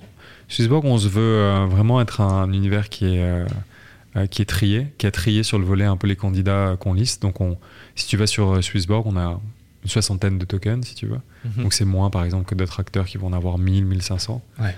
Mais euh, c'est parce qu'on voit aussi, voilà, on, on, essaie de connecter à c'est quoi la thèse d'investissement derrière. Est-ce que ces projets-là sont en train de créer un certain avenir parce qu'on veut donner quand même quelque chose auquel on croit. Alors bien évidemment, on est aussi dans un monde expérimental. Hein. Il faut accepter que même si tu investis dans une société avec des gens euh, qui sont très compétents, bien intentionnés, ça peut ne pas marcher pour différentes raisons. Et c'est vrai que l'aventure entrepreneuriale, c'est aussi une question d'humain. Parfois, c'est tu peux regarder aux individus près individuellement, mais euh, quelle est l'alchimie qui va être créée? Hmm. Tu vois, quand ils sont ensemble. Et ça, je pense que bah, toi aussi, tu es un entrepreneur et tu comprends à quel point c'est difficile. C'est un peu comme une team de foot. Complètement. Tu vois, euh, PSG, ça fait des années qu'ils dépensaient énormément d'argent. Ils n'ont toujours pas gagné la Champions League hmm. parce qu'il y a cette étincelle qu'il faut créer. Et ça, c'est quelque chose qui est extrêmement dur à prédire, à mesurer. Euh, mais néanmoins, bah, je pense que, un, déjà, on a notre propre expérience. Donc, on a encore la chance. Swissborg, c'est pas une boîte qui a été vendue et qui a été donnée à, à, des gens qui ont, travaillé, euh, je sais pas, chez Goldman Sachs ou de, tu vois, BNP Paribas ou Société Générale qui ont été mis parce qu'il euh, y a un VC qui a racheté la boîte et qui ont mis euh, à la tête des gens euh, qui peuvent contrôler. Donc on reste quand même des founders. les gens initiaux sont là, la, majorité, la, team initiale est toujours là. Donc on, a notre propre expérience. Donc je pense que quand tu es un entrepreneur, tu, tu, tu, développes un peu ton nez, tu vois. nous, la majorité des, des, projets qui vont passer sur Launchpad, je les rencontre encore. Donc on, on est encore, encore une fois, assez familial ce que j'essaie de faire en même temps, c'est les teams qui travaillent avec moi, on essaie de, de, développer des, ce qu'on appelle des frameworks, donc des, cadres d'analyse hmm. pour essayer de détecter. Et il y a des questions qui vont complètement sortir du cadre, tu vois, du genre euh, combien de personnes ont, des enfants, d'où est-ce que vous vous connaissez avant, etc. etc. Donc c'est beaucoup basé, euh, il y a une validation technique, donc on va dire il y a bah, est-ce que ton projet fait du sens dans le marché actuel, euh, combien tu cherches d'argent, euh, combien, quelle est ta valorisation, tu vois. Et si tout ça c'est en ligne, après on passe à la composante qui est, comme tu dis, plus subjective, où là il y a beaucoup de rencontres, il y a du feeling. Des fois, euh, on rencontre des, euh, des entrepreneurs et puis je dis, le gars m'a fait un discours génial, franchement. Il, raconte des histoires comme personne, mais je sais pas si je peux le croire. Hmm. Et après, tu développes aussi. moi, je fais partie des gens, je préfère passer que ma voiture dans un truc où je vais me dire ah, à 50. Ou alors si je le fais, je le fais en, vraiment en conscience, quoi. Et après, je ferme les yeux. Et, euh, et c'est vrai que tu as certaines cultures aussi, tu vois. Euh, nous, on est français, donc euh, on a un biais vers certaines, certains indicateurs. Je sais que par exemple, à titre personnel, moi, j'ai beaucoup du mal avec la culture anglo-saxonne. Pourquoi? Bah, C'est des gens qui racontent des histoires extraordinaires, mais je trouve des fois, ils sont pas très loyaux. Et moi, hmm. c'est quelque chose auquel je donne énormément d'importance. Je pense que dans l'entrepreneuriat, ta loyauté, ta résistance, elle est le plus important. Euh, c'est comme ça que, que je trouve qu'un projet. Parce que l'avantage de la crypto aussi, euh, au, moment où on en est, on est encore au tout début. Il n'y a encore personne. Quoi. Hmm. Donc, tu es porté par, euh, par la, la, force de la crypto. C'est-à-dire que si tu prends des, des, gens qui sont assez sérieux, qui ont une vraie mission, qui vont pas être tentés de, de recommencer un projet tout le temps, parce que c'est comme tu dis, c'est le cancer de la crypto, c'est qu'il y a beaucoup plus d'incentives, euh, de motivation à se dire Ok, je, crée un projet nouveau parce que le nouveau est plus, plus simple, je lève 5, euh, 10 millions, puis après je passe au prochain. Et je recommence. Si chaque année tu fais un nouveau projet, tu vas gagner beaucoup plus d'argent que si tu fais un projet sur 10 ans. Tu vois, donc tu, vois, tu as besoin de connecter à des gens qui ont une vraie vision, une mission et qui sont accrochés à leurs rêves au-delà de l'incentive de, financier. Et c'est ça, moi, c'est un peu mon, cœur de c'est un peu mon cœur de métier. C'est un peu là où je vais parce que je pars du principe que de toute façon, on va continuer de grandir exponentiellement dans ce monde-là. Et donc, si tu as des gens bien intentionnés, euh, qui ont une vraie vision, qui ont développé une vraie frustration, alors ça va marcher. Hmm. C'est extrêmement intéressant au travers de, cette 1h30 passée ensemble, tu as évoqué beaucoup, beaucoup de, choses, de petits détails, de petites variables qui font le succès aussi de Swissborg et qui font le succès d'un projet entrepreneurial quel qu'il soit. Et là, tu viens de mettre en exergue encore un élément, c'est justement euh, les individus, euh, à titre individuel.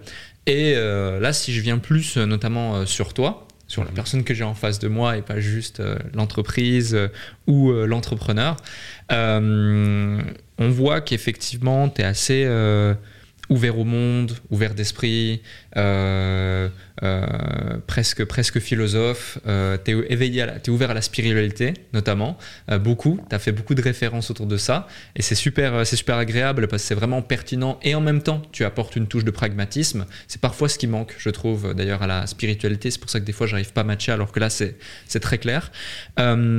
On parlait tout à l'heure d'une expérience spirituelle que tu as fait, notamment, et qui, je pense, en tout cas, c'est le dénominateur commun de beaucoup d'amis entrepreneurs qui ont vécu une sorte de, tournant dans leur existence, dans leur perception du monde euh, qui les entoure, mais aussi de leur monde intérieur. Euh, et c'est assez important, je pense, de savoir euh, se connaître. Et peut-être que cet élément fait partie justement des étapes qui aident chaque individu selon, sa, selon son feeling avec ça, euh, à mieux se connaître. Euh, on parlait d'ayahuasca notamment. Euh, tu as fait l'expérience ayahuasca une fois, peut-être peut-être plus, mais en tout cas une fois, tu m'en parlais. Est-ce que tu peux nous en dire plus? Parce qu'on entend beaucoup de choses à propos d'ayahuasca, mais je pense que la plupart des gens qui nous écoutent ont peut-être vaguement entendu parler de ça, mais n'ont pas forcément eu accès ou l'occasion d'écouter quelqu'un qui a vécu ayahuasca, et ça peut être intéressant d'avoir ton point de vue. Ouais, et écoute, euh, c'est vrai que c'est une, une, expérience assez personnelle. Euh, néanmoins, euh, peu importe ce qu'on fait dans la vie, je pense que c'est une. c'est l'ensemble de ce qu'on fait, c'est une expérience pour se connaître mieux. Ouais. Et en fait, d'être en phase avec qui on est. Je pense que on vient dans ce monde, on est un enfant, on est totalement qui on est. Et puis après, on reçoit toute cette programmation, tout ce qu'on appelle l'éducation. Et ça, ça va créer ce qu'on appelle une dualité. Donc ça va créer la personne que tu projettes être et après, il y a qui tu es. Et cette dualité va créer euh, constamment des conflits.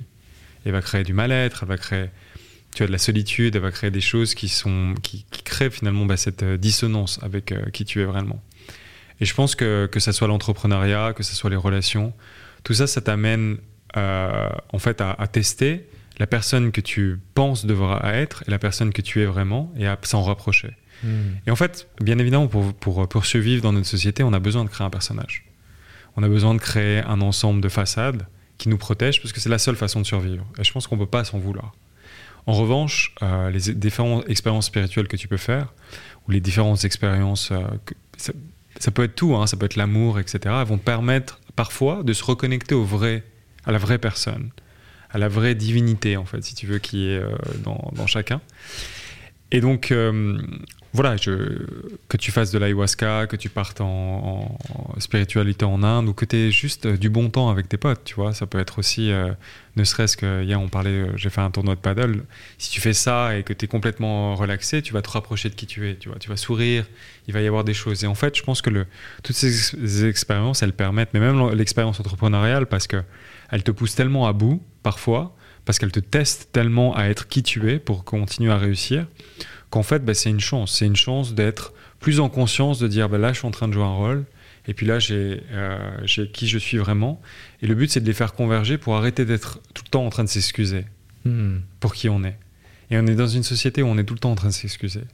On n'est jamais assez, il me manque ci, il me manque ça.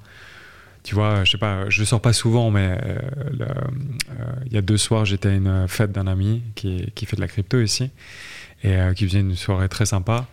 Euh, et, je parlais avec quelqu'un, et la première chose qu'elle me dit, elle me dit Ah, je suis sorti du boulot, ah, mais je savais pas qu'il fallait me dresser et tout ça. Il y a beaucoup de choses comme ça où tu es tout le temps en train de t'excuser, tu t'en rends pas compte, c'est inconscient. Mais tu es toujours en train de, voilà, de, chercher des, choses qui te manquent ou des prétextes. En fait, la réalité, c'est qu'on on était tous euh, amenés ici, et quelque part, il y a, y a, une mission, et on a tous un, voilà, quelque chose à accomplir, et on peut facilement s'égarer sur le chemin de cet accomplissement. Et donc, peu importe les armes que tu utilises, c'est une façon finalement de, prendre du temps pour soi et de réaliser vraiment une introspection et d'arrêter de se, de, se dire, de mettre des barrières, à dire par exemple, bah, si je suis un homme, je peux pas pleurer, tu vois, ou je peux pas euh, prendre un autre mec dans, le, dans les bras et tu vois, avoir cette, cette communion fraternelle. Et donc, c'est des moments, et tu as beaucoup d'entrepreneurs en fait qui font ça. Mhm. Euh, moi, encore une fois, je je, je, je bois pas d'alcool, euh, je fais pas de drogue, pas, euh, rien de tout ça. Donc, c'est.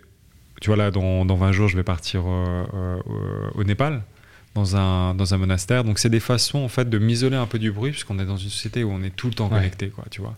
Même euh, aujourd'hui, j'ai du mal à répondre à des potes qui m'envoient sur WhatsApp, parce que je suis sur Slack toute la journée, et j'ai l'impression d'être. de toujours, en fait, donner mon énergie et de plus prendre de temps pour, euh, pour, pour, pour être en reconnexion avec qui je suis. Et donc, euh, c'est une, une expérience effectivement qui est assez forte, voilà, qui t'amène euh, à, à expérimenter des psychédéliques. Donc, après, il y, a des- y, a des- y, a des- y a des bénéfices pour le, qui sont assez reconnus hein, pour, le, pour tout ce qui est voilà, différentes choses psychiques. Et donc, donc voilà, moi je l'ai pris vraiment comme une expérience parce que ça fait partie, je pense, de ma DNA. J'aime toujours tenter des nouvelles aventures. Donc j'y suis allé sans a priori, sans énormément d'attente. Et c'était une expérience vraiment transformative qui ouvre euh, beaucoup de perspectives. Et je pense que dans la vie, des fois, on n'a pas les réponses. On en parlait. Et on veut tout le temps des réponses parce qu'on a tout le temps un Google, un truc comme ça. Et je pense que ces expériences-là, elles amènent un peu de poésie. C'est-à-dire être un peu des fois en confiance, dire je, je comprends pas tout. Et au final, on comprend pas grand-chose parce qu'on n'est même pas capable de- d'expliquer le- l'origine de notre existence. And, and it's okay. C'est Hmm. pas grave. Je suis pas obligé de tout le temps accepter parce que euh, il y a cet instinct profond euh, en moi-même qui me guidera. Et ça suffit des fois. C'est intéressant et ça, permet aussi notamment de se connecter euh, à ses rêves, à sa vision. Euh, on, on va du coup parler euh, des rêves et de la vision. Euh, tu sais, au départ, je te parlais de nous avions un rêve il y a 5 ans, euh, qui est la première phrase de Cyrus dans une, dans une super vidéo qui est sortie quand il y a de ça un an euh, Mhm. ou quelque chose comme ça. Et euh, j'ai envie de te poser la question, c'est quoi l'objectif dans 5 ans? C'est quoi le rêve, le rêve pour les 5 prochaines années? Je pense que le premier rêve, c'est d'avoir autant d'énergie qu'aujourd'hui, d'être autant authentique, tu vois, de ne pas s'être usé, si tu veux, à aller, encore une fois, dans des directions qui qui sont pas les nôtres. Euh, et le rêve, ouais, c'est pour nous, le, quand, j'ai écrit le, enfin, quand on a écrit le white paper il y a cinq ans, on a dit une phrase qui, m'est- qui, pour- qui est toujours restée avec moi. On dit on va mener la communauté, donc on va créer cette initiative et on va le faire jusqu'à ce que la communauté soit assez mature pour pouvoir le faire soi-même. Hmm. Et je pense qu'il y a beaucoup de business, euh, de façon générale, quand tu regardes en bourse, qui ont toujours cet objectif de devenir plus grand, plus grand, plus grand. Donc, de concentrer de plus en plus d'énergie. Moi, mon rêve, c'est d'expandre de plus en plus l'énergie. Et donc, en fait, d'avoir Swissborg comme une source d'inspiration. Xborg, c'est une matérialisation de ça pour créer un groupe d'individus, un groupe de projets, un groupe de, différentes communautés qui s'inspirent du mouvement qu'on a initié et des valeurs qu'on a inscrites, mais qui est indépendant. Parce que pour moi, le futur des sociétés, on est, on est un peu à la fin des sociétés, je pense, qui sont très unifiées, l'Europe, etc., et qui veulent toujours euh, donner une culture, une monnaie, une langue. Non, il faut accepter la diversité et accepter que la diversité, elle peut s'unifier autour de valeurs. Et donc le grand rêve de Swissborg, c'est de ne pas devenir un groupe avec, ah, on veut 10 000 employés, 3 milliards de chiffre d'affaires, mais justement d'avoir créé assez de... Finalement, il y a une partie monétaire, bien évidemment, mais assez de, de, de, de consistance et de, matière pour que différentes personnes puissent Ouais. se re- rejoindre à nous et grandir leur écosystème. C'est le rêve aussi de la décentralisation. Il y a, dans la crypto, il y a, il y a quelque chose qu'on parle qui s'appelle les DAO, Decentralized Autonomous Organization. Ça ne veut pas dire grand-chose, mais ça veut dire comment on invente des sociétés qui peuvent coopérer avec des nouveaux modèles qui ne sont pas les modèles de société actuels parce que le paradoxe, c'est que les sociétés qu'on crée aujourd'hui, elles sont inventées, elles, ont, elles sont calquées sur un modèle légal qui a été inventé à un moment où il n'y avait même pas le téléphone.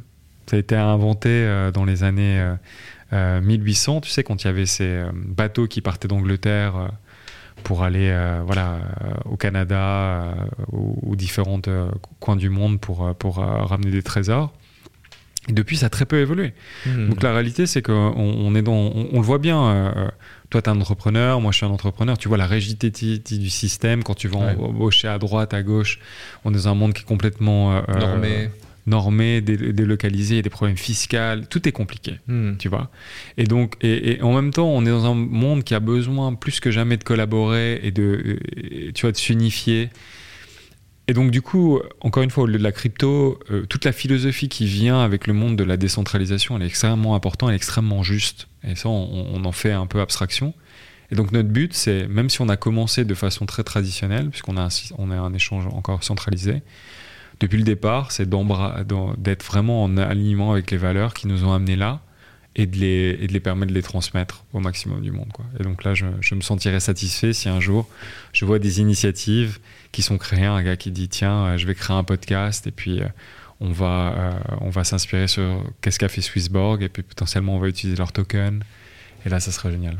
Créer un mouvement qui vous dépasse, qui dépasse même la vision, mais qui se base sur elle-même. Quoi. Exactement, ouais. ouais c'est super intéressant. Une question, euh, j'ai encore deux dernières questions euh, pour, pour toi. Euh, c'est parmi tout ce que tu as pu voir, notamment sur, sur, sur le marché de la crypto en général, tu disais en 2022, il y a eu pas mal d'acteurs qui justement bah, ont mis la clé sous la porte, ont arrêté. Euh, vous, ça fait maintenant six ans que vous êtes là. Euh, je pense sincèrement que dans six ans, vous serez encore là. Euh, en tout cas, voilà, te connaissant, vous connaissant, voyant ce que, ce que vous faites depuis le début, comment vous gérez la chose, etc. Qu'est-ce qui fait justement quand tu es à, cette économie d'échelle de, gestion de business qui plus est dans un marché aussi complexe que celui de la crypto, qu'on reste solide et euh, qu'on peut pérenniser justement euh, sa boîte. Euh, est-ce qu'il y a différents principes? Tu parlais de Ray Dalio, mhm. son, livre Principles, qui est vraiment une bible. Mhm. également, est-ce qu'il y a différents principes, ça me fait penser à ça, que tu aimerais transmettre aux entrepreneurs qui nous écoutent à ce sujet? Ouais, c'est une bonne question. bon, le premier, c'est l'authenticité. Tu as besoin d'être authentique parce que les gens avec qui tu travailles, ah, tu peux, tu peux difficilement réussir tout seul. Donc, euh, bien évidemment, quand tu doutes, quand il y a beaucoup d'adversité dans ton business, les gens qui sont clés chez toi vont aussi euh, commencer à douter. Donc, tu es quand même le baromètre de ta boîte. Et ça, c'est aussi important parce que euh, quelque part, bah, si les gens te font plus confiance dans ton business, bah, tu as tout perdu. Hmm. Donc, la première chose, c'est d'être authentique. Encore une fois, authentique, ça ne veut pas dire cacher la vérité, ça veut dire dire les choses telles qu'elles sont et, et en toute transparence. Donc, ça, c'est la première chose. Ensuite, bah, euh, je pense que on parlait tout à l'heure d'être soi-même. Euh, je pense qu'il faut établir rapidement ses valeurs. Et tes valeurs vont être tout le temps testées. Un bon exemple que je peux te donner, c'est si tu vois euh, dans la crypto, si tu prends crypto.com par exemple, ils sponsorent l'UFC, le AF1. il y a beaucoup de gens qui font énormément de sponsoring parce qu'ils tombent dans cette pratique et puis ils disent voilà, il faut qu'on fasse ça, c'est comme ça qu'on va gagner les masses.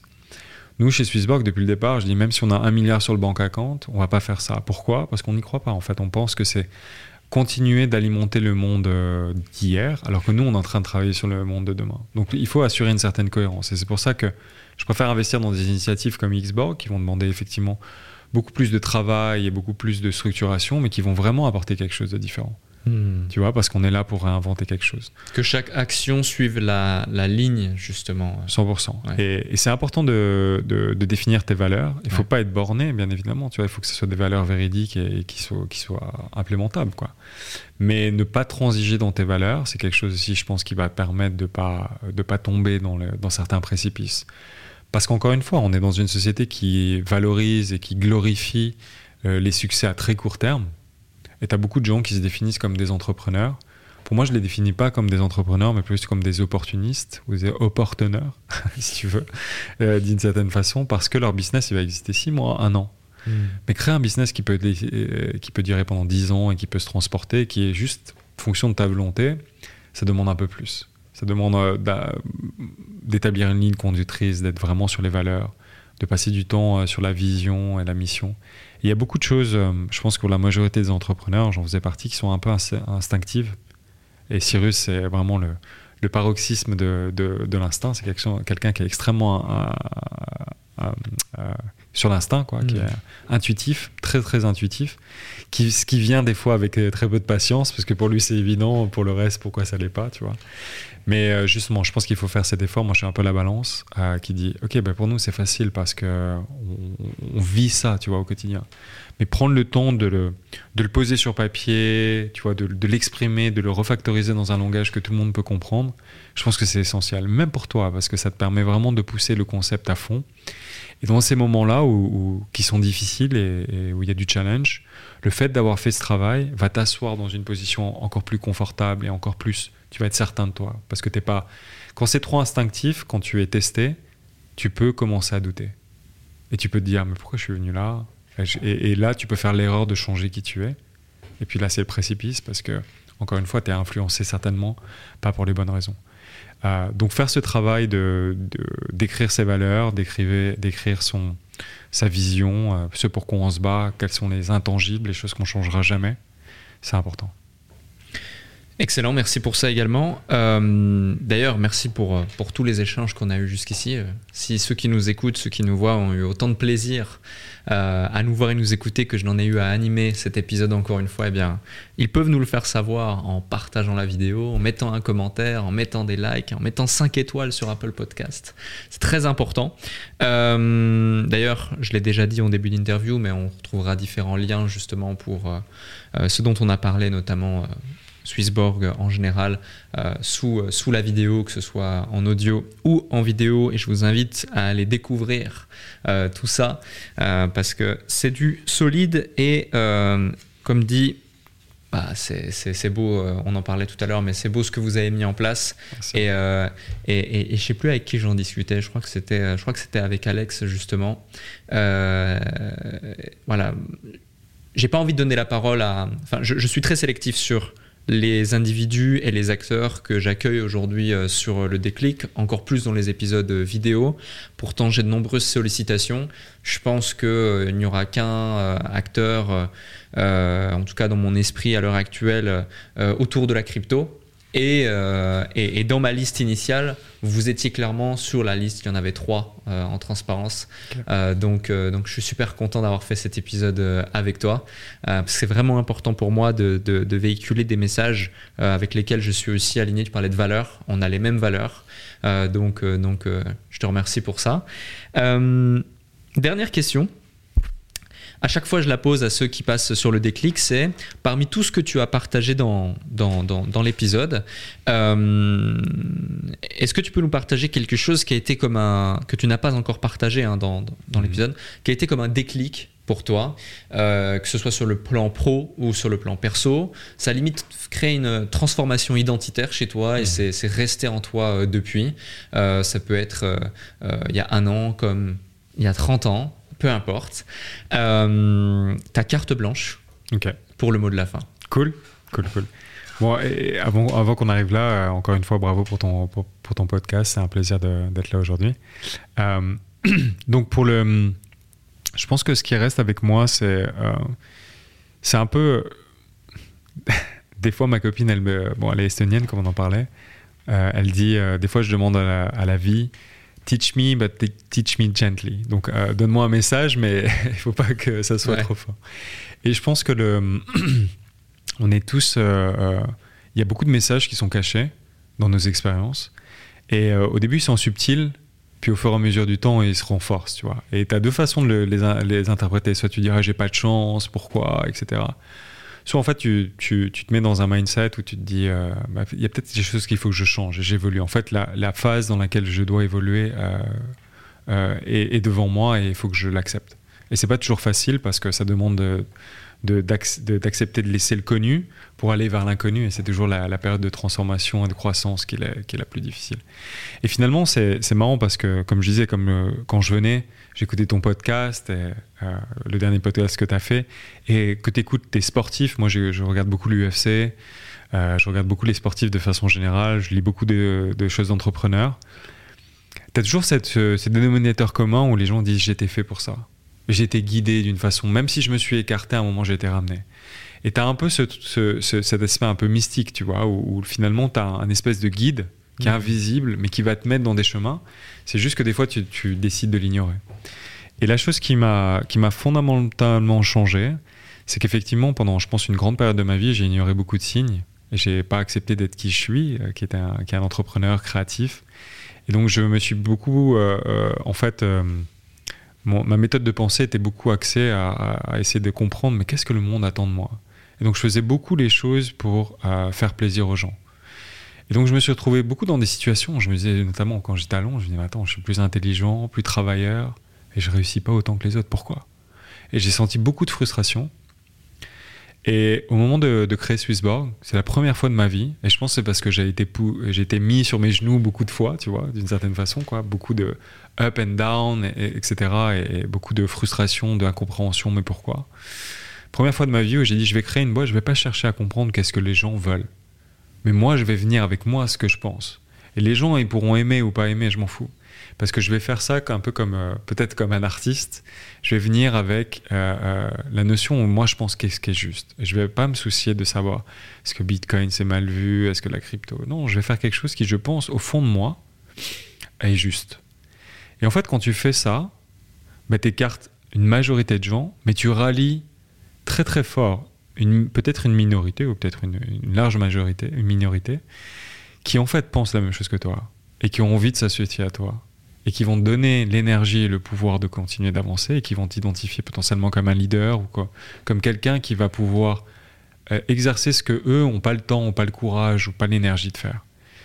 Et ça, je pense que c'est le plus fondamental dans la vie, c'est euh, arrêter de se poser la question de savoir mais qu'est-ce que les gens veulent ou qu'est-ce que la société veut, mais se concentrer qu'est-ce que toi tu veux et qu'est-ce que toi tu as à dire et à apporter? Encore une fois, en toute authenticité et sans stratégie. Et il m'a fallu énormément de temps pour en arriver là. Et c'est quelque chose qui a fondamentalement changé parce que, effectivement, c'est pas tous les jours facile de vivre par euh, cet étau. Mais euh, quand je sens que je me sens pas bien, qu'il y a des choses que je me sens pas en bonne balance et que, que quelque chose va pas, je reviens à ce principe de base de dire mais qu'est-ce que tu veux? Au fond Et ça, ça donne une dimension qui a tout le temps tout changé, que ce soit dans mes relations, que ce soit dans le business, que ce soit dans le sport, dans n'importe quoi, et ça a vraiment transformé ma vie. Donc ça n'a pas été facile pendant longtemps parce que je me suis heurté, encore une fois, à beaucoup d'échecs d'une certaine façon, mais elles m'ont amené ici et elles m'ont amené à être de plus authentique finalement. Et c'est ça, le, je pense, le, la chose qui m'a le plus transformé, c'est avoir eu la chance d'être dans une position où je pouvais parler ma propre vérité et d'avoir réussi plus que sans stratégie, d'avoir réussi tous les, objectifs aussi bien financiers qu'intellectuels, que de reconnaissance, que j'aurais jamais réussi si j'avais suivi une stratégie. Et pourtant, j'avais été persuadé qu'en suivant une stratégie, j'y arriverais. Et d'avoir, en fait, été juste moi-même et d'avoir eu ça comme un effet collatéral, mais que la plus grande mission, c'était justement de parler ma vérité plutôt qu'autre chose. Quoi. Merci Anthony. Merci à toi.